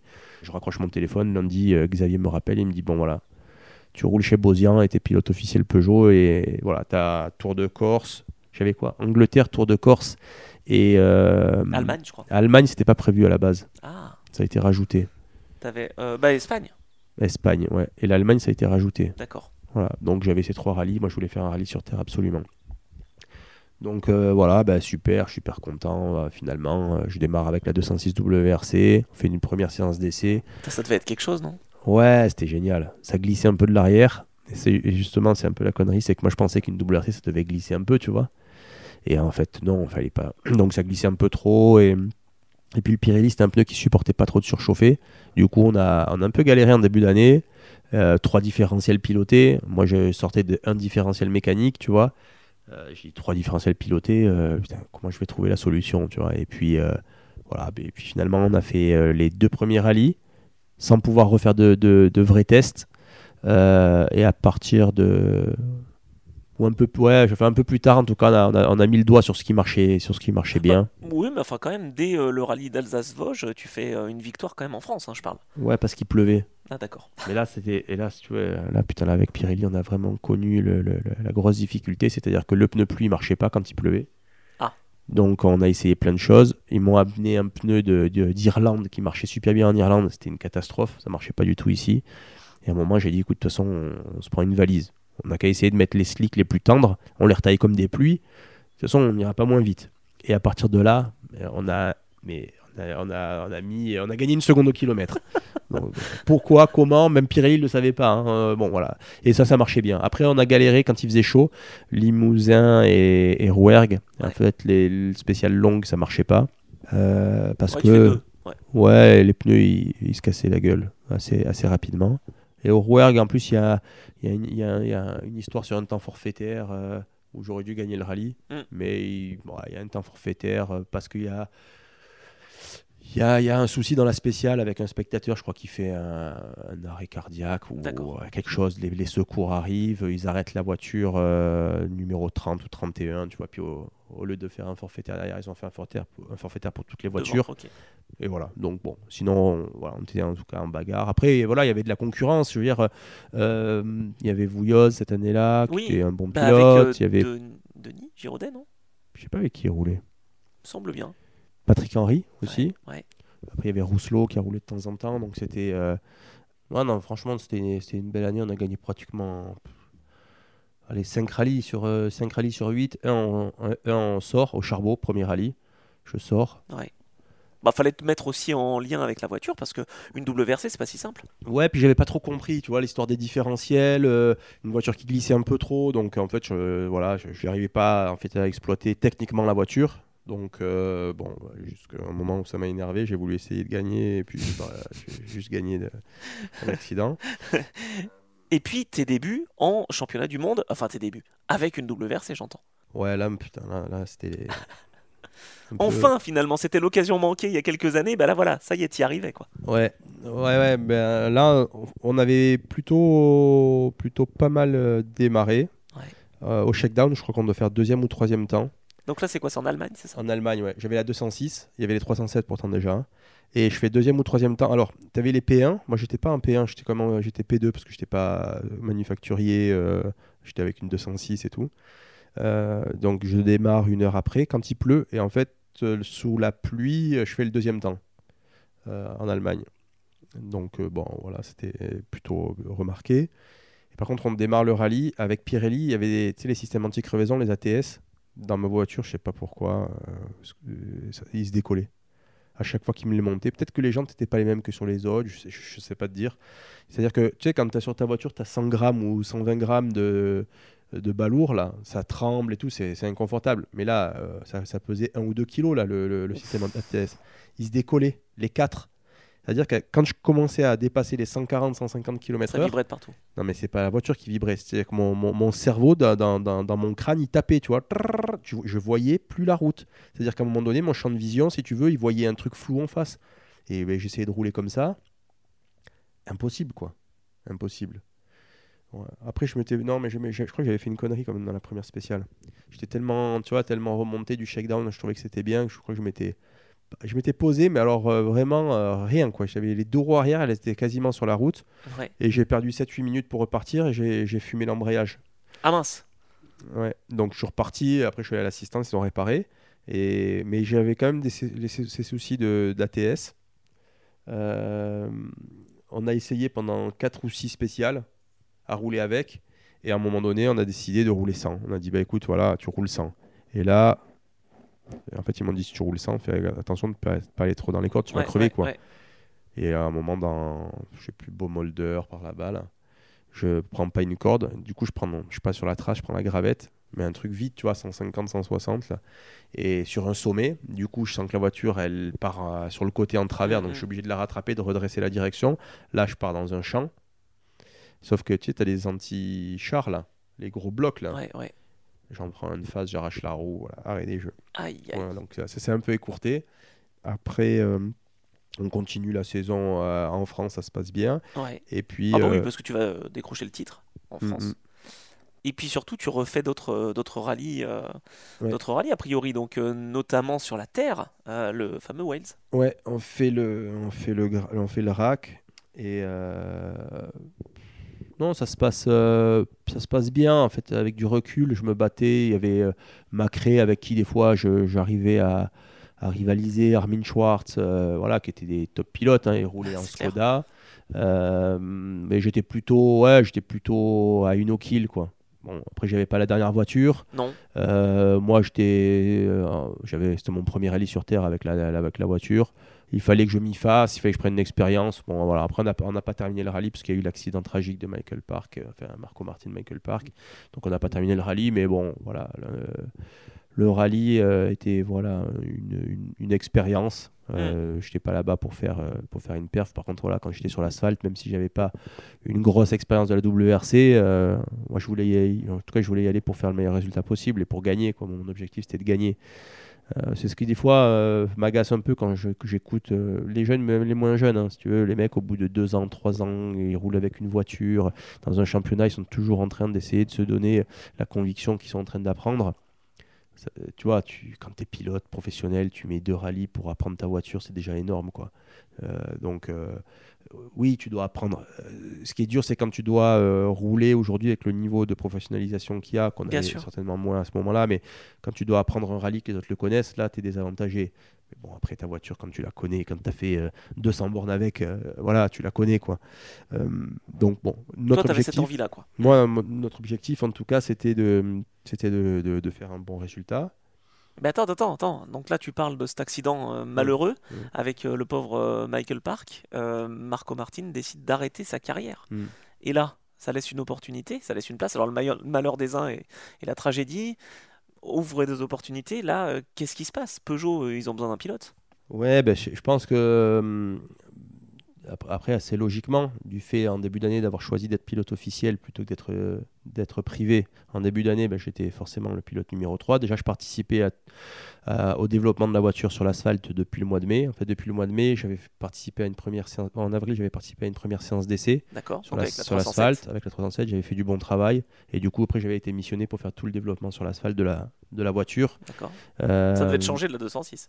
mais incroyable, la première fois que j'ai roulé avec la 307, bon, j'ai senti qu'il y avait de la puissance. Quand je suis revenu la- avec la 206, ça devait être euh, le Limousin, peut-être un rallye comme ça. J'ai dit à mon ingé, écoute, il y a un problème, la, la voiture, elle marche pas. quoi. mais vraiment. hein. Et, et- et si tu veux, je lui ai même sorti une anecdote, un exemple en lui disant, écoute, tu vois, si je me mets en travers avec la 206, je sens qu'il me manque de la puissance pour la rattraper. Euh, tu vois, un truc euh, assez, assez incroyable. Mais il y avait je crois qu'il y avait entre, à peu près 80 mètres kilos de couple dans la 206 et il y en avait 92 ou 13 ou 15 dans la, dans la 307. Ah oui. Et énorme, énorme. C'était énorme. Donc, euh, donc voilà, euh, moi j'ai roulé en boîte 5 de toute façon dans les deux voitures, que ce soit dans la 307 ou dans la 206, j'ai roulé en boîte 5 à chaque fois, donc j'ai vraiment senti une grosse différence. Donc euh, effectivement, euh, il se passe cet accident. euh, Et là, pour le coup, alors c'était à ton programme, à ton planning Mm. de faire ce, ce- ces rallyes justement dont on a évoqué tout à l'heure, dont on a parlé, donc le Tour de Corse notamment. Mais là, ça change tout. C'est que tu le fais dans Mm. l'équipe officielle Peugeot. Ouais, ouais. non, c'était génial parce que parce que c'était voilà l'aboutissement de, de tout ça. Alors forcément, j'ai- je l'ai fait euh, pas dans les conditions que j'aurais aimé euh, euh, avoir. J'aurais aimé être choisi pour ce programme-là, euh, pas, à défaut ou pas après un accident tragique comme celui-là. Et comme je l'expliquais tout à l'heure avec ce que j'ai vu de, voilà comme tragédie dans, ma vie en étant pompier, euh, voilà, je, sais- ce que c'est. Euh, et puis avec du recul, c'était vraiment une, une sale période parce que j'étais allé, euh, j'étais allé voir Richard Burns avant de repartir du rallye d'Angleterre cette année-là. Enfin, c'était voilà, tout, tout, tout- tout des personnes, si tu veux, qui soit euh, Richard que je j'idolâtrais un peu. Je trouvais que c'était vraiment un pilotage fluide, un, Moi un aussi. top truc. Il aurait dû être champion en 2003. Ouais, ouais. Ah non, mais le mec, il a été. Il avait une pointe, euh, une pointe de vitesse et une fluidité de pilotage incroyable. Euh, donc ouais, une année, une année quand même euh, assez, assez noire.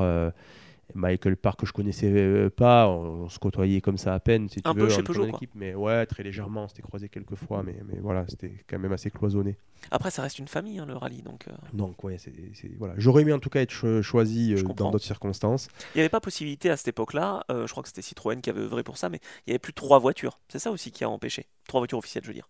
Elles étaient là en 2003, Mm. mais plus, plus vraiment après. Quoi. Ouais, ouais, ex- exactement. Donc voilà, donc en tout cas, bah, moi ça m'a propulsé dans la 307, sinon j'aurais dû le faire en 206 les rallyes. Ouais, ouais. Alors là, euh, nouvelle expérience, j'allais dire. Ouais. Un peu de pression aussi, même si, bon, euh, de toute façon, la pression, tu sais la gérer. Et ça se passe bien, moi, je trouve. Alors au début, franchement, et ça c'est quelque chose que tu que tu peux pas, euh, enfin, à laquelle tu peux pas te préparer, c'est-à-dire que après une tragédie comme ça, on avait bien sûr le nom de de Michael, Michael. Park sur la voiture. Euh, ben voilà, tu penses à toutes les secondes, tu vois. Puis toi, tu te dis, je, suis- je, voilà, je suis là, à sa place, tu vois. Euh, et au début de, de rallye, la pression, la pression d'être dans le team Peugeot Marlboro, en France? la ray- le, le rayonnement. Euh, je me dis, euh, c'est quand même, euh, ouais, c'est quand même une, une, une sacrée opportunité. Faut la saisir, faut pas se louper, faut pas faire le con. Et je démarre donc au Tour de Corse dans Sainte-Marie-Siché, je crois, et on fait, on fait une spéciale, mais mais garée quoi. Je démarre super bien, je fais un premier split qui est pas mal. Ouais. Et après, mais je, je- je suis posé parce qu'il y a de la gravette. Et, et, tu vois, j'ai eu les chocots toute la spéciale. Quoi. Je, me- je me suis fait peur après tout le long. Je, je- tu vois, je, je pensais à plein de choses. J'étais pas dans ma course. Euh, J'étais pas bien. Ok.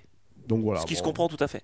Donc on fait une spéciale comme ça, une deuxième comme ça, une troisième euh, un peu mieux, une quatrième euh, où ça commençait à aller un peu mieux. Et je fais un tête à queue dans la, je pense dans la quatrième.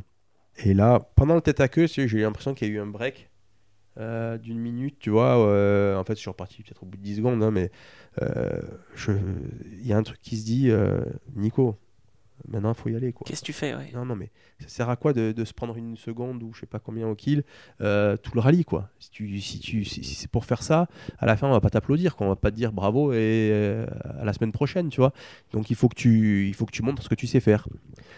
Et j'ai dit, euh, voilà, les, les problèmes qu'il y a pu avoir avant, il faut tout mettre de côté. Mal- malheureusement, c'est ça le sport de haut niveau. Il faut, faut savoir euh, répondre présent, il faut peut-être savoir être égoïste à des moments, il faut, voilà, il faut foncer. Et là, je repars. Et là, je repars et je change complètement. Et à partir de là, euh, ben, ça marchait. Ça marchait bien, on a fait des chronos in- intéressants. On a cassé, je pense, dans la 3, on cassait la boîte de vitesse. Parce qu'en fait, sur la, 206 la 307, on avait une boîte à double embrayage, il était hyper rapide. Euh, ils avaient évalué, en tout cas les ingénieurs à ce moment-là, qu'on pouvait gagner une vingtaine de secondes sur l'ensemble du rallye avec cette boîte-là. Ah oui, à chaque changement de rapport. Ouais, sauf qu'elle n'était pas ultra fiable et du coup, euh, Grenoble me bloque la boîte à l'arrivée de la spéciale. Moi, elle casse et je reste en troisième, je crois, pour finir l'étape. Voilà. Et là, on repart. Je te dis, je fais le tête à queue. Je me dis, c'est nul. Qu'est-ce que je fous là? Et ça, c'est toi qui te fixes l'objectif. Peugeot t'avais pas fixé d'objectif, à part peut-être de pas sortir. Ouais, non, il m'avait dit, euh, bah, prendre l'expérience, vas-y, tranquille, euh, te, te fais pas de soucis, euh, on te demande rien. Voilà. Et moi, bon, voilà, moi, mon objectif, c'était Peugeot, mais c'était c'était moi, quoi. Donc, euh, je me dis, bah, allez, il faut y aller. Et là, ça commence, euh, ça commence à marcher, on fait des temps. C'est l'année où l'Hub ga- gagne toutes les spéciales. Et nous, on est euh, en Pirelli encore. Ouais. Mais euh, on a eu 2-3 spéciales où on était en tête, tu vois, dans les splits, jusqu'à 10-12 bornes. On, est, on arrivait à être en tête de, de certaines spéciales. Deux fois, trois fois, ça a dû arriver dans, pendant le rallye. Ouais. Et à l'arrivée, euh, bon, on perd des fois pour 2 secondes, euh, des fois pour 3-4 secondes. Enfin, voilà, pas grand-chose. Mais, euh, mais voilà, on a rivalisé. On est remonté sur Gigi Gali. Ouais. Euh, et ça, c'était c'était un petit peu le- le- l'aboutissement pour Peugeot parce que ça a empêché Citroën de fêter le titre de champion du monde euh, en France, en- euh, sur le territoire français en Ouais, Corse. ouais, C'était important. Donc euh, voilà, puis pour moi ça a été aussi euh, une façon de montrer à tout le monde que bah, voilà, Gigi qui était voilà, qui était un pilote euh, attitré, respecté. de montrer que bah, j'étais capable de d'être voilà, d'être plus vite que lui. Donc ça, me- ça me donnait en tout cas une opportunité de me faire remarquer.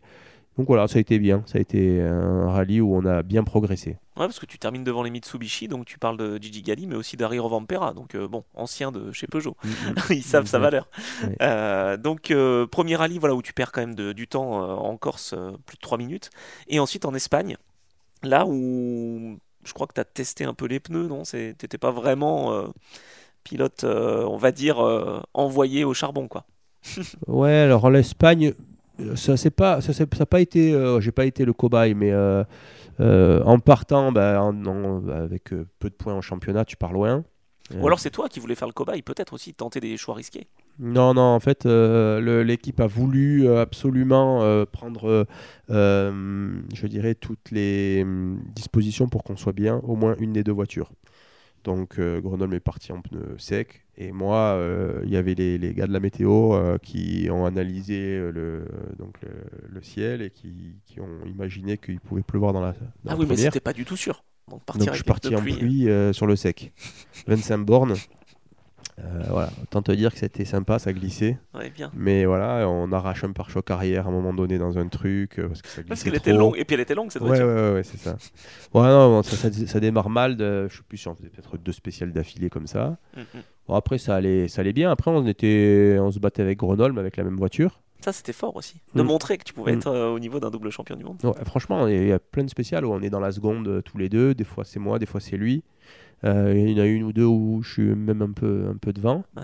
Il y a une spéciale où qu'on doit gagner, on a 5 secondes d'avance au partiel et bon, c'est moi, je pense que je, je suis un peu trop sur la pédale de frein, je perds les freins en fin de spéciale. Donc je perds 7-8 secondes en fin de spéciale sur les datas.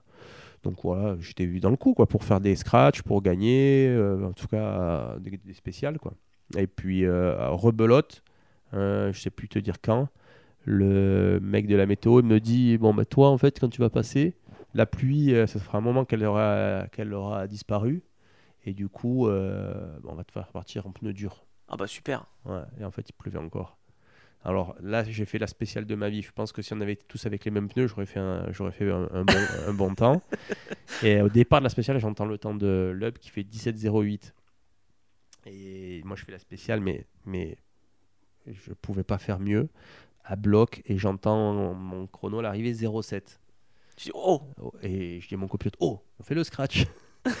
Il me dit Non, Espèce de fou, on prend une minute. 18 07 Ah, purée. Ah, en fait, bon, voilà. Mais moi, si tu veux, j'avais. Je, je, je, ouais, donné, je me rappelais plus, si tu veux, de. de voilà, de, du choix. Enfin, pour moi, c'était un choix logique. L'autre, il m'a dit qu'il allait faire beau. Il pleuvait. Bon, voilà, eux, ils étaient en tendre. Moi, j'étais en dur. Attends, et puis Michelin euh, pour Citroën face à Pirelli pour toi? Ouais, ouais, il y avait ça. Mais bon, là, c'était surtout parce qu'on n'était pas du tout dans le bon. Voilà, on, était, on était sur un, tru- un, un pneu pour rouler à- sur le sec à 30 degrés, quoi, normalement. Donc voilà, c'était assez rigolo. Mais par, par contre, on a fait des bons, voilà, on a fait des bons chronos sur la. Sur l'ensemble du rallye globalement. Et par contre, euh, dommage parce qu'on pouvait jouer le podium. Ouais. Et le dernier, en fin de journée, le samedi, Ah, et podium du général, oui. on devait faire le podium. Et en fin, de- enfin, on devait faire, on se battait Non, pour enfin, le podium. Euh, parce que, tu vois, avec les problèmes de pneus qu'on a perdu euh, en début de course, on a perdu euh, 25 secondes ou 30 secondes de reprise. Une fois, on perd, une, fois, on perd bah, une minute là, dans celle-là sur les mauvais pneus. Ouais. Malgré tout, il y avait, euh, on n'était pas très loin d'aller chercher le podium. Et qu'est-ce qui se passe Ah ouais, on casse le bloc moteur. Mais non. Le bloc moteur, en fait, les, les gars font l'analyse. euh, bah, il manquait de la compression, ils ont fait l'analyse. Le bloc moteur était, était pété. Donc le dernier jour, on a roulé en rod. Ah ouais, d'accord, routier. Donc euh, bon, Ouais. Plus aucune chance. Ouais, les boules. Bon, c'est comme ça que se finit ta, ton année 2005 en WRC, j'entends, parce que euh, tu euh, roules aussi, évidemment, dans d'autres euh, dans d'autres rallyes, et notamment pour terminer cette fameuse saison du championnat de France. Tu fais aussi deux démos, j'allais dire, avec la 307 au Mémorial Bétéga. Ouais, ouais, ouais, sympa, je me rappelais plus de ça. Bah, sympa parce que c'était euh, un show, euh, tu vois, au milieu, des, au milieu de la foule, des spectateurs. Puis c'était euh, c'était un peu folklorique, tu vois. Il y avait euh, Valentino Rossi, bon, Gigi Gali, je sais plus qui y avait encore sur, ce, sur cette, cet événement. Ouais, Et j'avais fait, bah voilà, j'avais roulé contre Rossi, qui avait une Subaru. Ouais. Ouais, très sympa, on avait, on avait vraiment rigolé. Ouais, c'est ça, Gali Higgins aussi que Ah tu ouais, retrouvais. Ouais, c'est Et voilà, bon, c'était un peu à l'italienne, tu vois. euh, tu as la bride, euh, moi je l'ai pas, toi tu l'as, ok. euh, mais bon, voilà, forcément les Italiens, si tu veux, étaient. Et, et là, c'était la, la dernière compétition officielle de la 307. Alors voilà, j'allais te dire ça, c'est pas possible le timing. Le, là, le programme Peugeot s'arrête alors que pour le coup, euh, je pense que l'année suivante, tu étais dans, dans ce fameux programme. Ouais, ouais, ouais. Bah ouais. Euh, voilà, cette fin d'année-là, ça a, été, ça a été hyper dur parce que l'année d'après, j'avais 10 courses en WRC minimum. Donc, euh, qui Officiel. voilà, ok avec euh, Peugeot. Il y avait la Fédé aussi qui Mhm. soutenait le, le, le- le truc. Finalement, ce que tu aurais dû faire en 2000-2001, euh, voilà, tu le faisais en 2006, quoi. Mm, mm, exact. Et, et c'est même allé plus loin que ça. C'est-à-dire que quand Peugeot a annoncé l'arrêt du programme, Ouais. Ben là, en fait, Peugeot se dit non, mais attends, là, avec ce qu'on vient de trouver là, euh, ce jeune, il faut qu'on l'amène au bout. Euh, la Fédé dit ok, nous on fonce, on y va. Et en fait, euh, il y a un problème, c'est que Peugeot décide d'arrêter l'opération Rallye Jeune. Donc là, réunion, Jean-Pierre Nicolas, Jacques Régis, pas d'accord euh, sur, euh, voilà, sur, sur les, les- les- la continuité Ouais. de l'opération Rallye Jeune. Et du coup, ben, moi, je, je fais, euh, si tu veux, je suis le, le- comment dire, le, le- un peu le dernier maillon, si tu veux, là-dessus. Et, et, et finalement, ben, mon programme qui devait même se monter en privé, euh, tu vois, une Peugeot. euh, Bah, ce qu'ont fait les Norvégiens, en fait. Mm, mm. Non, moi j'ai voilà, j'ai- mon programme il a il a, il a voilà, il a il, a euh, si tu veux, entrevu pour être un programme privé officiel et puis voilà, puis ça a sauté à cause, ouais. De, ce, à cause de ce de ce, de ce désaccord là. D'accord. Ça aurait pu faire un petit peu comme 2006 avec euh, Citroën euh, Mm. et Sébastien Loeb. C'est ça. Voilà, ok. Donc voilà, ça ça fonctionne plus Euh, donc ni le volant officiel ni le volant semi-officiel. Compliqué quand même hein, ces années-là parce que à la fois Citroën donc s'enlève officiellement, même s'il reste en, en soutien de, de l'équipe Chronos, mais toi ça aurait été cette saison-là justement 2006 où, où ça aurait pu. Bon, il y a quand même d'autres constructeurs qui t'appellent, non? Ouais, à ce moment-là, je suis en relation avec euh, Mitsubishi et Skoda. Donc les deux voulaient me m'engager pour 2006. Ah oui, tu les avais battus donc. Mm, mm. Et avec Skoda, ça se passe pas rapidement, pas, pas bien dans le sens où euh, je crois qu'ils avaient Red Bull euh, Oui, en fait à ce moment-là. Et du coup, moi, j'étais français, c'était interdit le Red Bull en Ah France. oui, c'est vrai, c'est vrai, cette année-là, c'était interdit. ouais. Donc je pouvais pas, voilà, je pouvais pas, en tout cas ça, ça correspondait pas. Voilà, je pouvais pas intégrer l'équipe, euh, ça a pas pu fonctionner. Et Mitsubishi, là c'était pas chaud, c'était c'était bouillant. Donc euh, on, on s'appelle avec euh, Isao Tori et on discute de, de- de la suite et on doit se rencontrer. euh, je crois que c'était juste après le rallye du Var. Je finis le rallye du Var le dimanche soir. Ouais. Et je devais par- partir le lendemain, le rencontrer. En plus, tu venais de décrocher le titre. Et là, euh, il m'appelle le dimanche soir et il me dit bravo, j'ai suivi pour ta victoire, tati tata. Et il me dit bon, par contre, euh, gros souci, on arrête le rallye. Oh non, mais c'est pas vrai. Et ils sont partis en rallye raid. Et donc là, ils arrêtent le rallye et moi, j'avais un programme complet chez eux de, euh, à, signer dans les 48 heures à venir. Quoi. Voilà, donc ça se fait pas, ça s'arrête et ben, alors là, je, Pire hiver, là. Ah ouais, ouais, là, c'était c'était mortel. là. Rien du tout. hein. Que- Qu'est-ce que j'ai fait en 2006 Si, J'ai dû rouler une fois avec la. Après, j'ai dû rouler une fois comme ça avec la Porsche euh, de. La Porsche de Porsche France Oreca. Là. Ouais, ouais, Oreca encore, ouais. T'as roulé quand même avec une Mitsu euh, Lancer. Et puis t'as fait du développement, non? T'as pas, t'as pas développé un peu euh?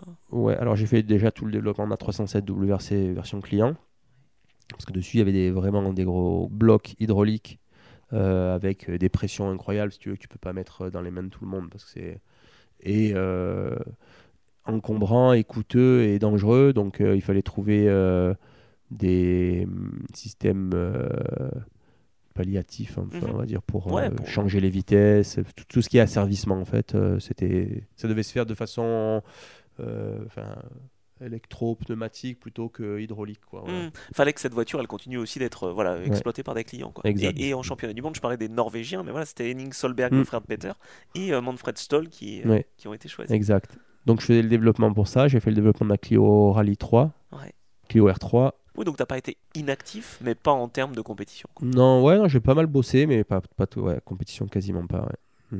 Donc euh, tu fais, ouais, si tu fais un rallye en Irlande, euh, parce que ce rallye, je crois, était en, En lice, WRC l'année d'après. Voilà, Mm. exactement. Pour devenir en WRC, c'était le rallye test, quoi. Euh, un Lyon Charbot, donc avec la Porsche, c'est ce que, ce que tu as dit. Et en 2007, tu essaies de rebondir, enfin, tu rebondis parce que tu deviens pilote officiel, mais pour un autre constructeur, Suzuki. Et euh, bon, ça se passe pas. euh, Idéalement, en tout cas pas comme tu voudrais. Euh, tu fais un rallye avec la Suzuki euh, SX4 et bon, ensuite ça va pas plus loin quoi. Ouais, ben ça c'est ça s'est vite écourté pour pour des raisons bah, euh, plutôt logiques, c'est-à-dire que ils avaient euh, PJ Anderson qui avait gagné deux fois le championnat du monde junior. Bah, face à toi, euh, pour deux points, tu parles. 2004. Ouais, voilà. Et puis, puis il était un, nouveau champion du monde, donc il était déjà dans l'équipe. Ouais. Euh, et puis euh, Gardmeister qui, est, qui, était, euh, ouais, qui avait un peu de budget aussi, qui a, qui a payé son volant avec Timo Yuki. Là. Ah ouais. Il était venu pendant le Tour de Corse quand je faisais le Tour de Corse avec la voiture pour discuter. Il avait payé son volant pour être dans la voiture. Sinon, c'était toi. Sinon, c'était moi, oui. Donc euh, ouais, après, euh, ça Non, mais ça, été, tu l'acceptes. Enfin, je veux dire, ça aurait moment, été voilà. une année frustrante. euh, la voiture, elle- ouais, c'était un clou. hein. Il n'y avait pas de budget.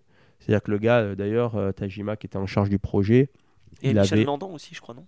Et Michel était directeur technique. Mhm. Il y avait Eric Momé aussi, comme ingé, euh, que, avec qui j'avais travaillé chez Oreca, chez Peugeot euh, auparavant.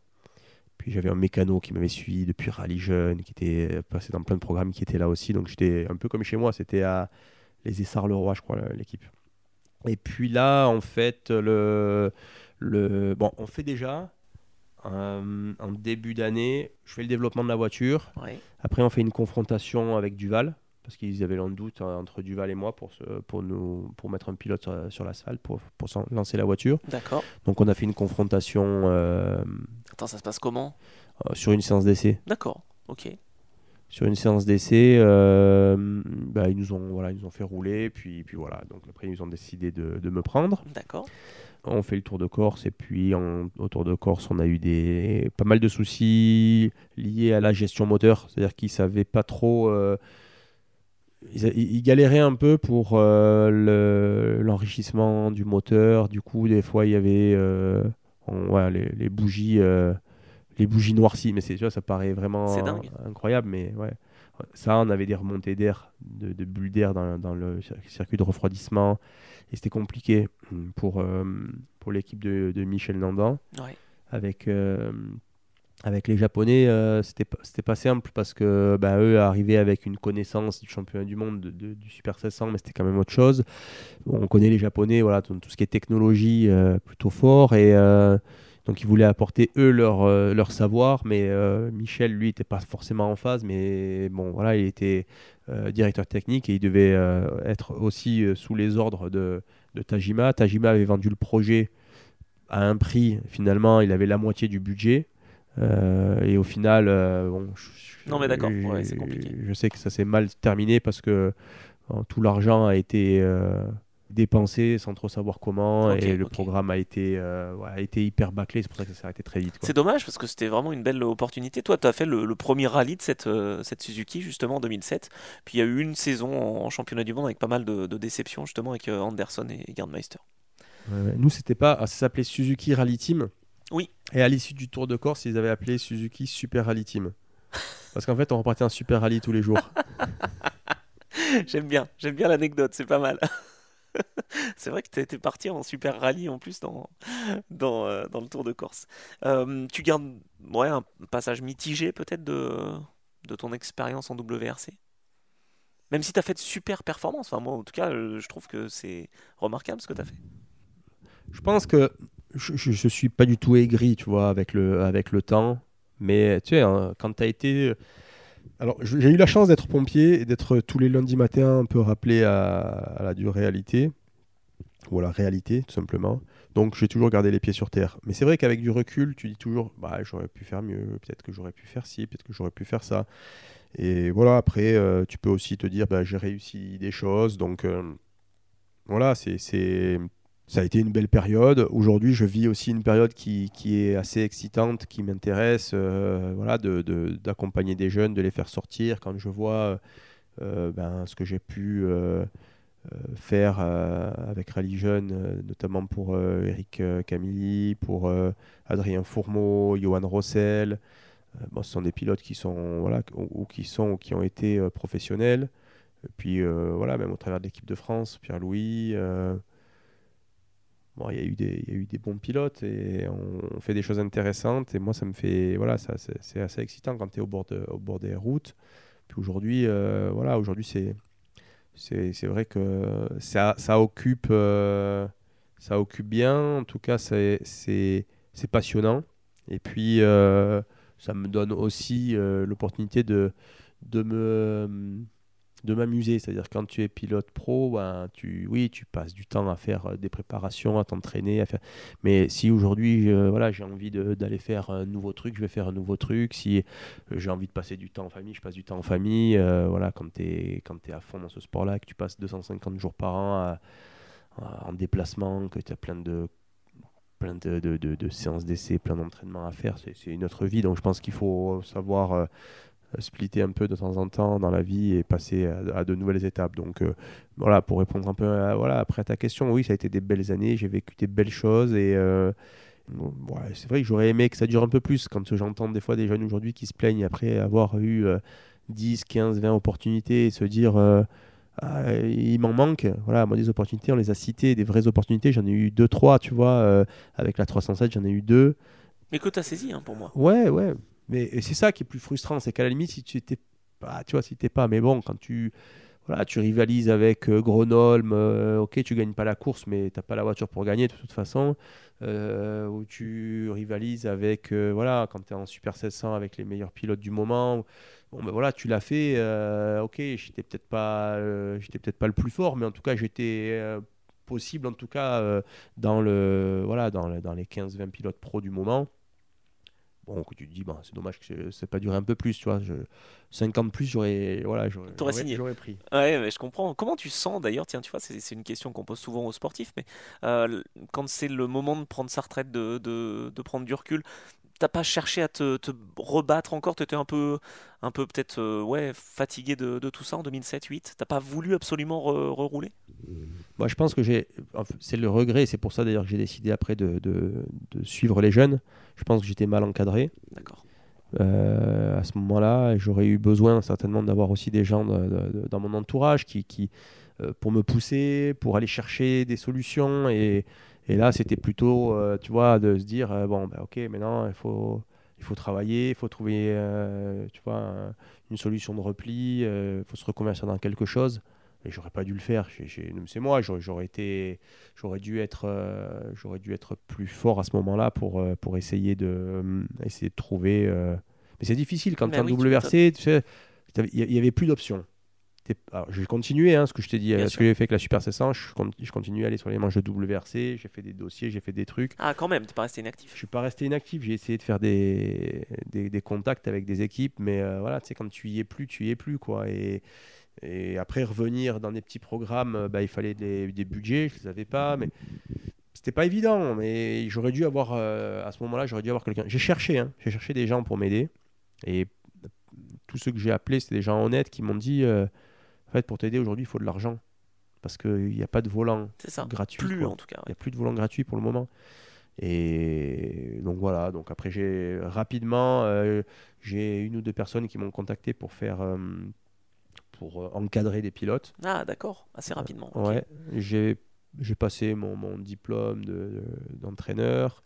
Le DEGEPS, c'est ça? Ouais, j'ai fait, j'ai eu mon éco- j'ai fait, moi j'ai monté mon école de pilotage, j'ai eu des bons résultats. J'ai fait notamment, je me rappelle bien d'un moment avec euh, Eivind Brynildsen, qui pour la première fois roulait sur l'asphalte, qui était en tête du rallye de France en Super 2000 euh, et que j'avais entraîné. Et ça, ça a fait beaucoup de bruit parce que le gars, en fait, il n'était pas pressenti du tout à, à être euh, bien.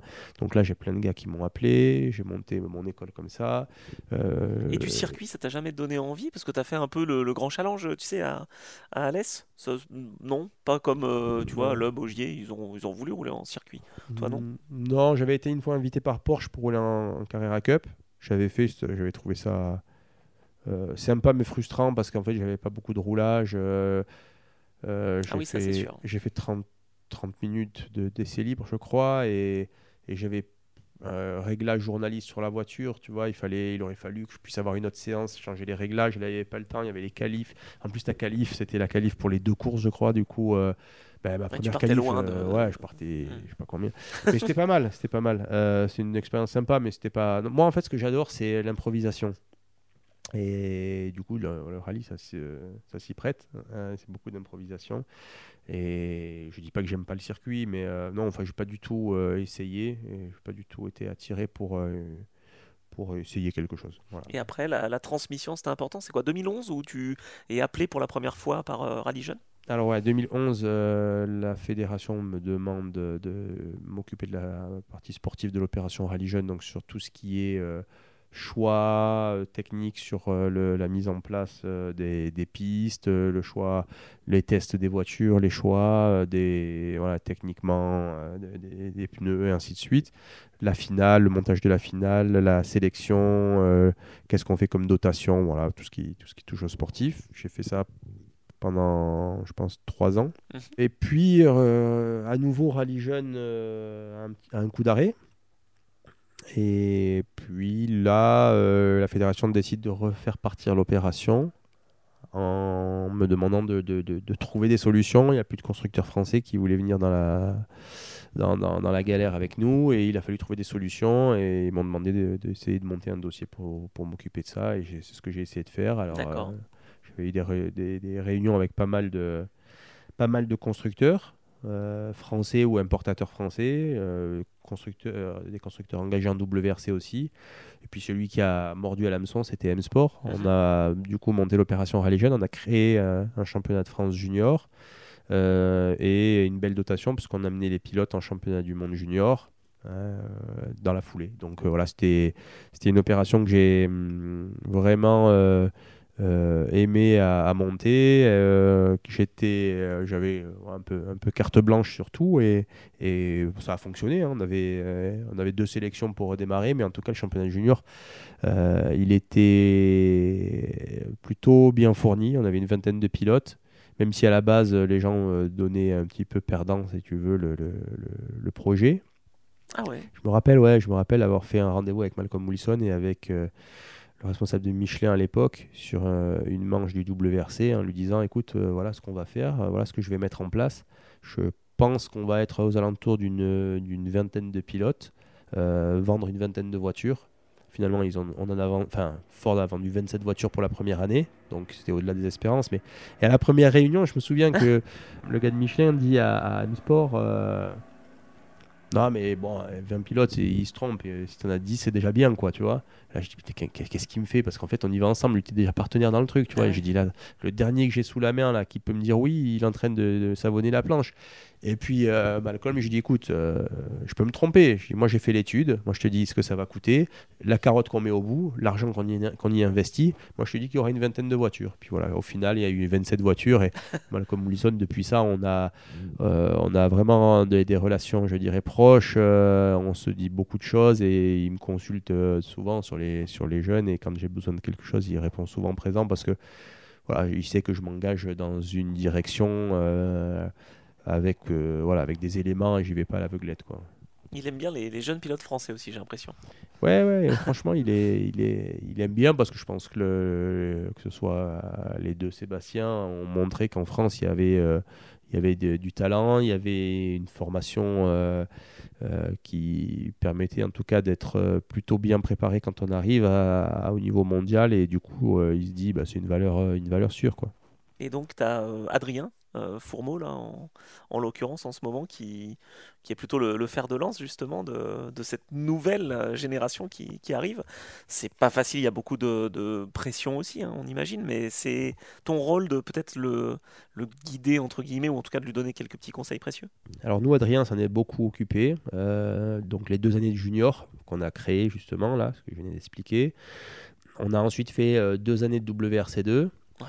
engagé sous les couleurs de l'équipe de France, euh, avec l'aide de tous nos partenaires. Euh, et puis ensuite, euh, bah, je me suis, voilà, mon, rôle, ça a été de m'occuper de le mettre en, bonne relation avec M-Sport. Et ensuite, il, a, il a pu voler de ses propres ailes. il a réussi derrière à, à, tirer la confiance de Malcolm pour continuer sur ses programmes. de par ses résultats, je, sais que la victoire aux Canaries en ERC, ça avait été un déclencheur. Et puis depuis, voilà, il se, il se, il se débrouille. Hein.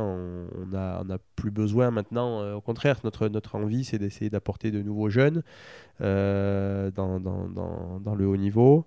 Euh, on est en train d'y travailler, en tout cas, pour que ben, on ait une forte densité de jeunes Français. et puis que voilà, saisissent tous, en tout cas, à un moment donné, une opportunité. En tout cas, moi, depuis que j'y suis, c'est ce que j'ai vraiment pas voulu faire, c'est-à-dire créer une opportunité unique comme j'ai pu vivre, qui, n'est pas facile. Euh, mais Eric Camilli, euh, c'est moi qui lui ai fait signer son, contrat, euh, en tout cas chez M-Sport, pour deux ans. Adrien, je m'étais occupé de mettre en place ce, programme de deux ans aussi.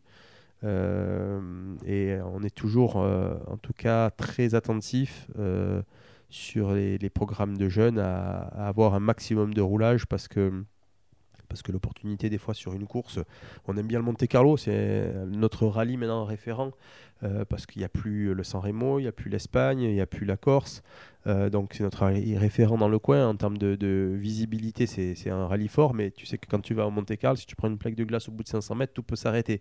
Donc c'est voilà un one shot quand euh, tu peux le faire, il ben, faut le faire, mais euh, quand tu peux en faire plus, c'est quand même mieux. Quoi. Oui, on est, on est d'accord. Après, il y a aussi une autre chose qui explique qu'on est peut-être moins de Français. On a été mal habitués aussi avec toi, avec Sébastien Loeb, avec Sébastien Augier. Euh, bon, ça a gagné quand même assez, assez rapidement.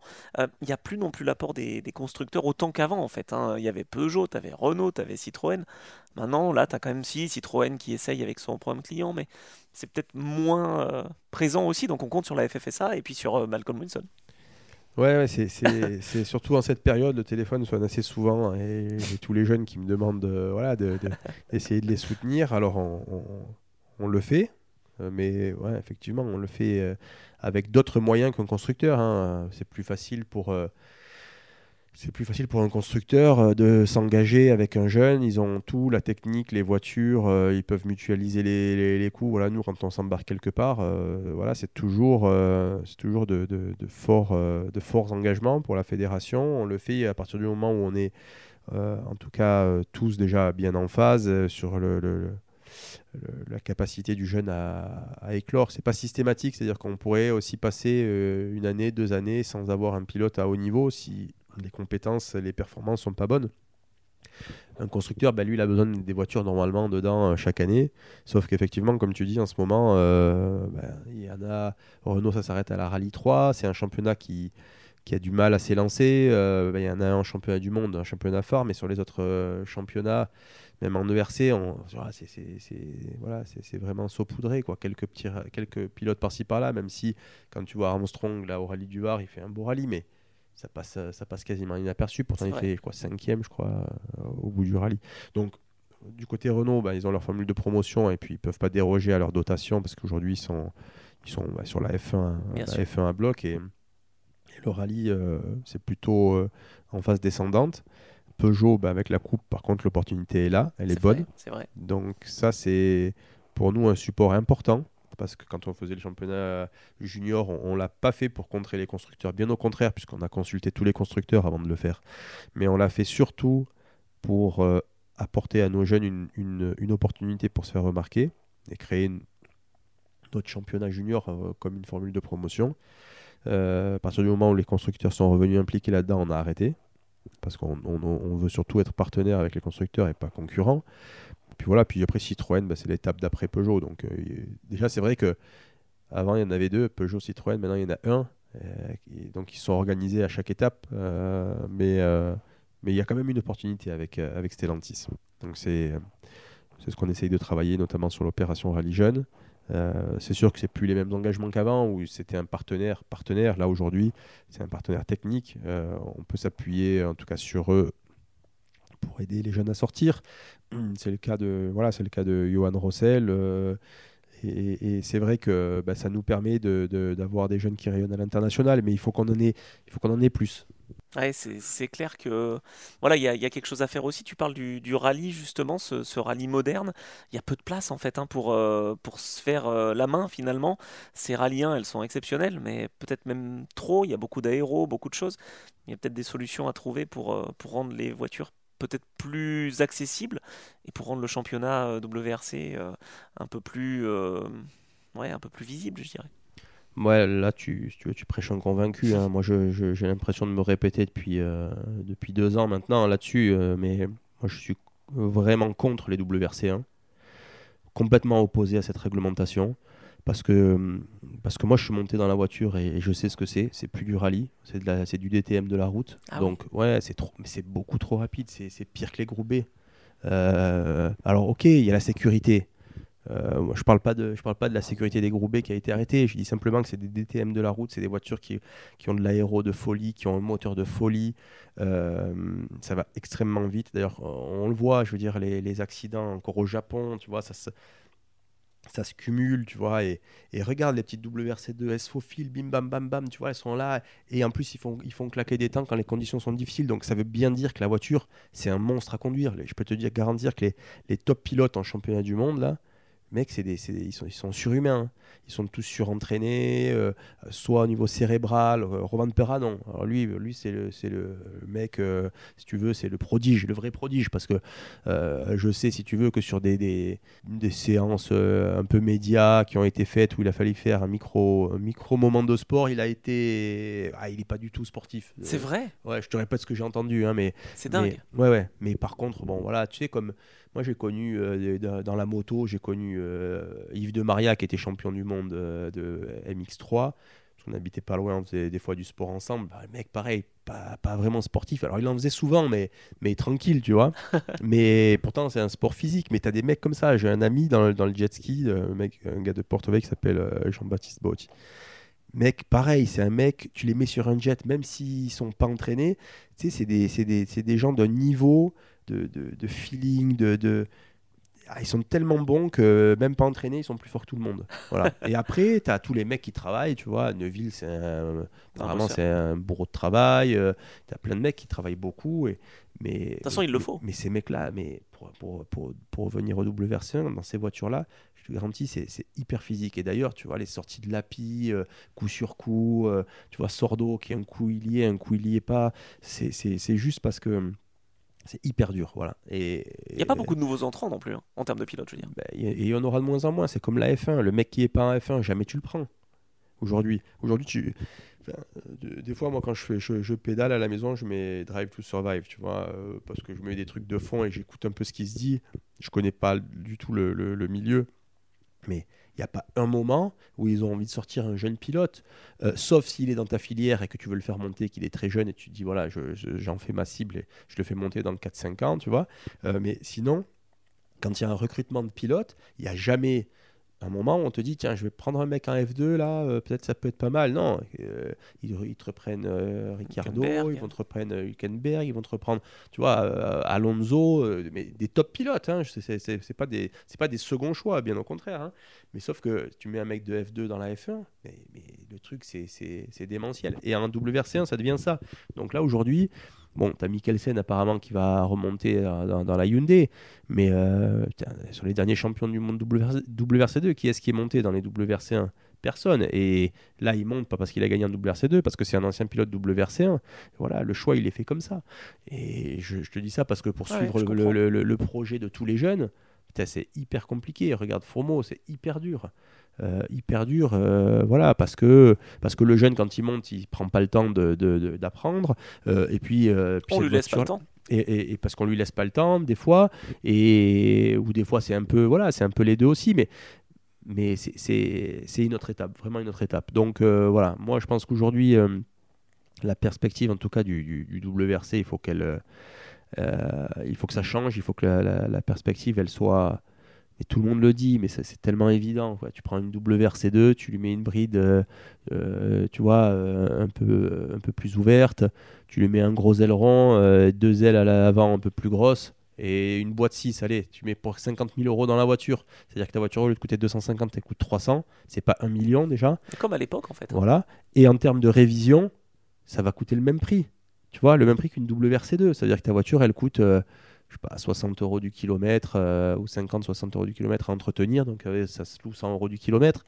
Là, aujourd'hui, les WRC, tu sais combien c'est le prix d'une course? Non, mais cher, à mon entre, avis. entre 300 et 600 000 euros une course. Ça dépend chez qui tu vas. Voilà, bon, forcément chez M-Sport c'est le moins cher, mais si tu vas chez Toyota c'est 600 000 la course. Ah oui, c'est pour ça que tu as des Bertelli et tout ça qui, qui peuvent rouler. quoi. Donc, euh, donc co- comment tu veux y arriver? Mais même comment tu veux que nous on monte quelque chose si t'as pas le constructeur derrière? Donc euh, aujourd'hui là, bien sûr que tu vas passer une WRC1 et une Ah, c'est WRC2 impressionnant, derrière, tu te dis, waouh, euh, WRC2 c'est une groupe N quoi. Mais si tu vois pas de WRC1, ça te suffit de voir une WRC2. Et c'est fiable, et les mecs vont moins se mettre dehors, en tout cas des, des sorties inopinées, comme on voit en WRC1 à des moments où, euh, tu peux te faire happer, tu as un peu de problèmes d'aéro, tu, peux faire un aquaplaning parce qu'à un moment donné, tu as tellement de grippe que tu sens pas que tes limites et bam, ça part.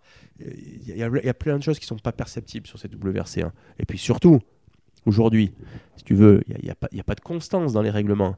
Que- Qu'est-ce que tu veux qu'un constructeur, mais il y en a plein qui pourraient, tu vois, des, constructeurs ou même des gros importateurs comme avant, qui pourraient s'engager sur des programmes avec des moyens raisonnables.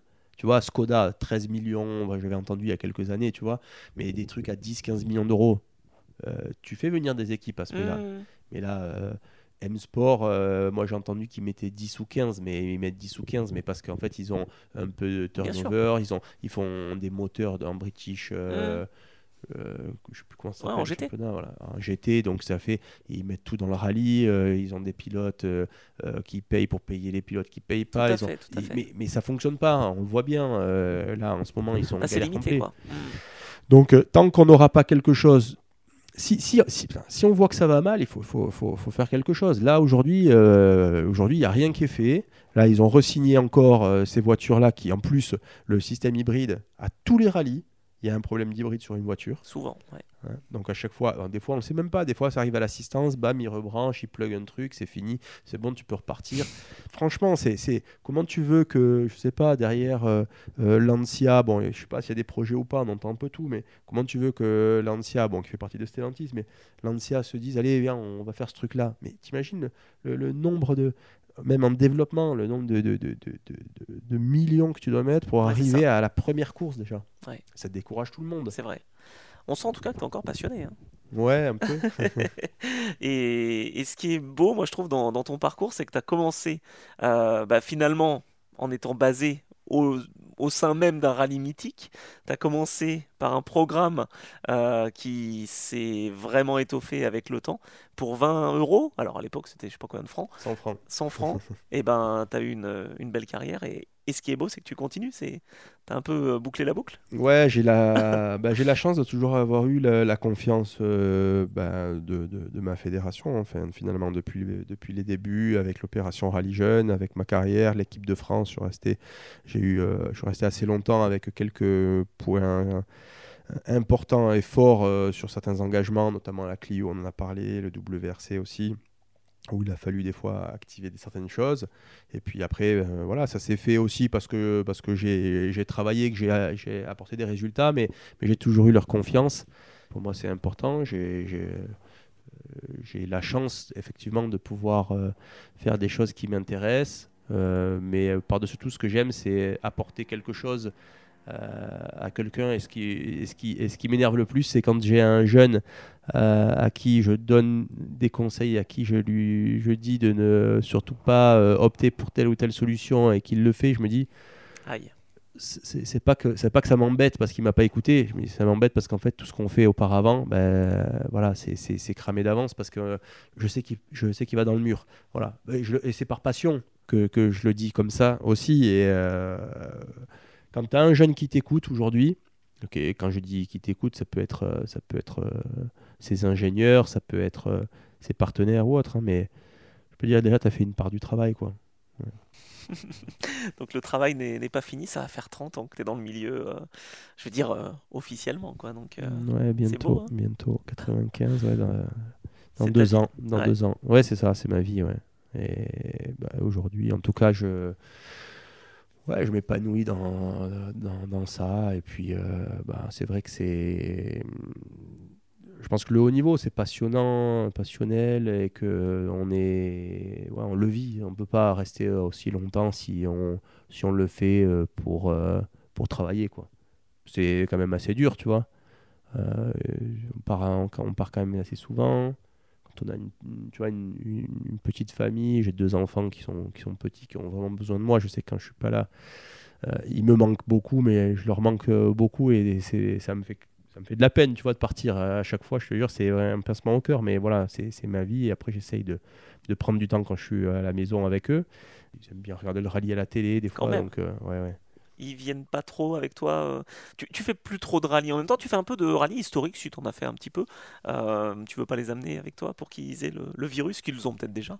Ouais, mais si, si, si, si, euh, si on commence à les amener, on s'en sort plus. Ah, entre, mince. entre le, le- entre le grand-père qui organise les rallyes, le tonton qui fait des rallyes, et moi qui pars sur les rallyes, c'est-à-dire qu'à un moment donné, ils vont toujours trouver une solution pour nous de- demander d'y aller, et après, ils vont plus aller à l'école. Donc, euh, non, mais euh, euh, bon, ils sont petits, ils ont 4 ans et 2 ans encore, donc c'est un peu petit pour, euh, petit pour bouger.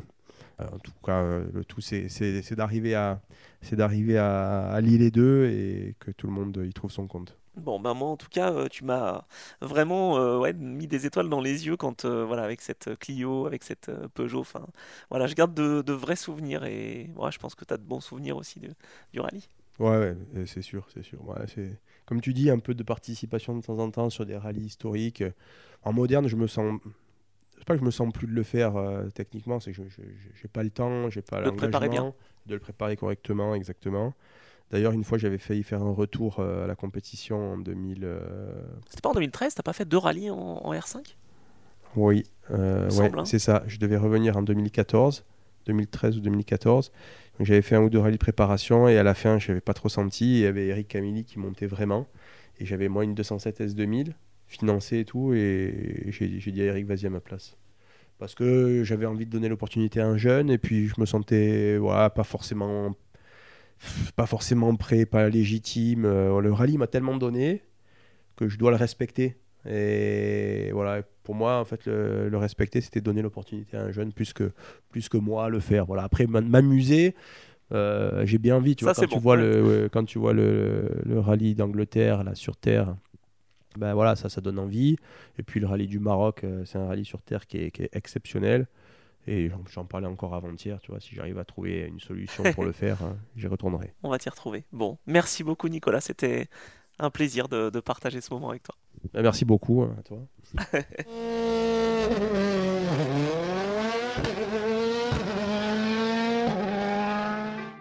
C'est la fin de cet entretien avec Nicolas Bernardi. Je vous remercie d'avoir pris le temps de l'écouter jusqu'au bout.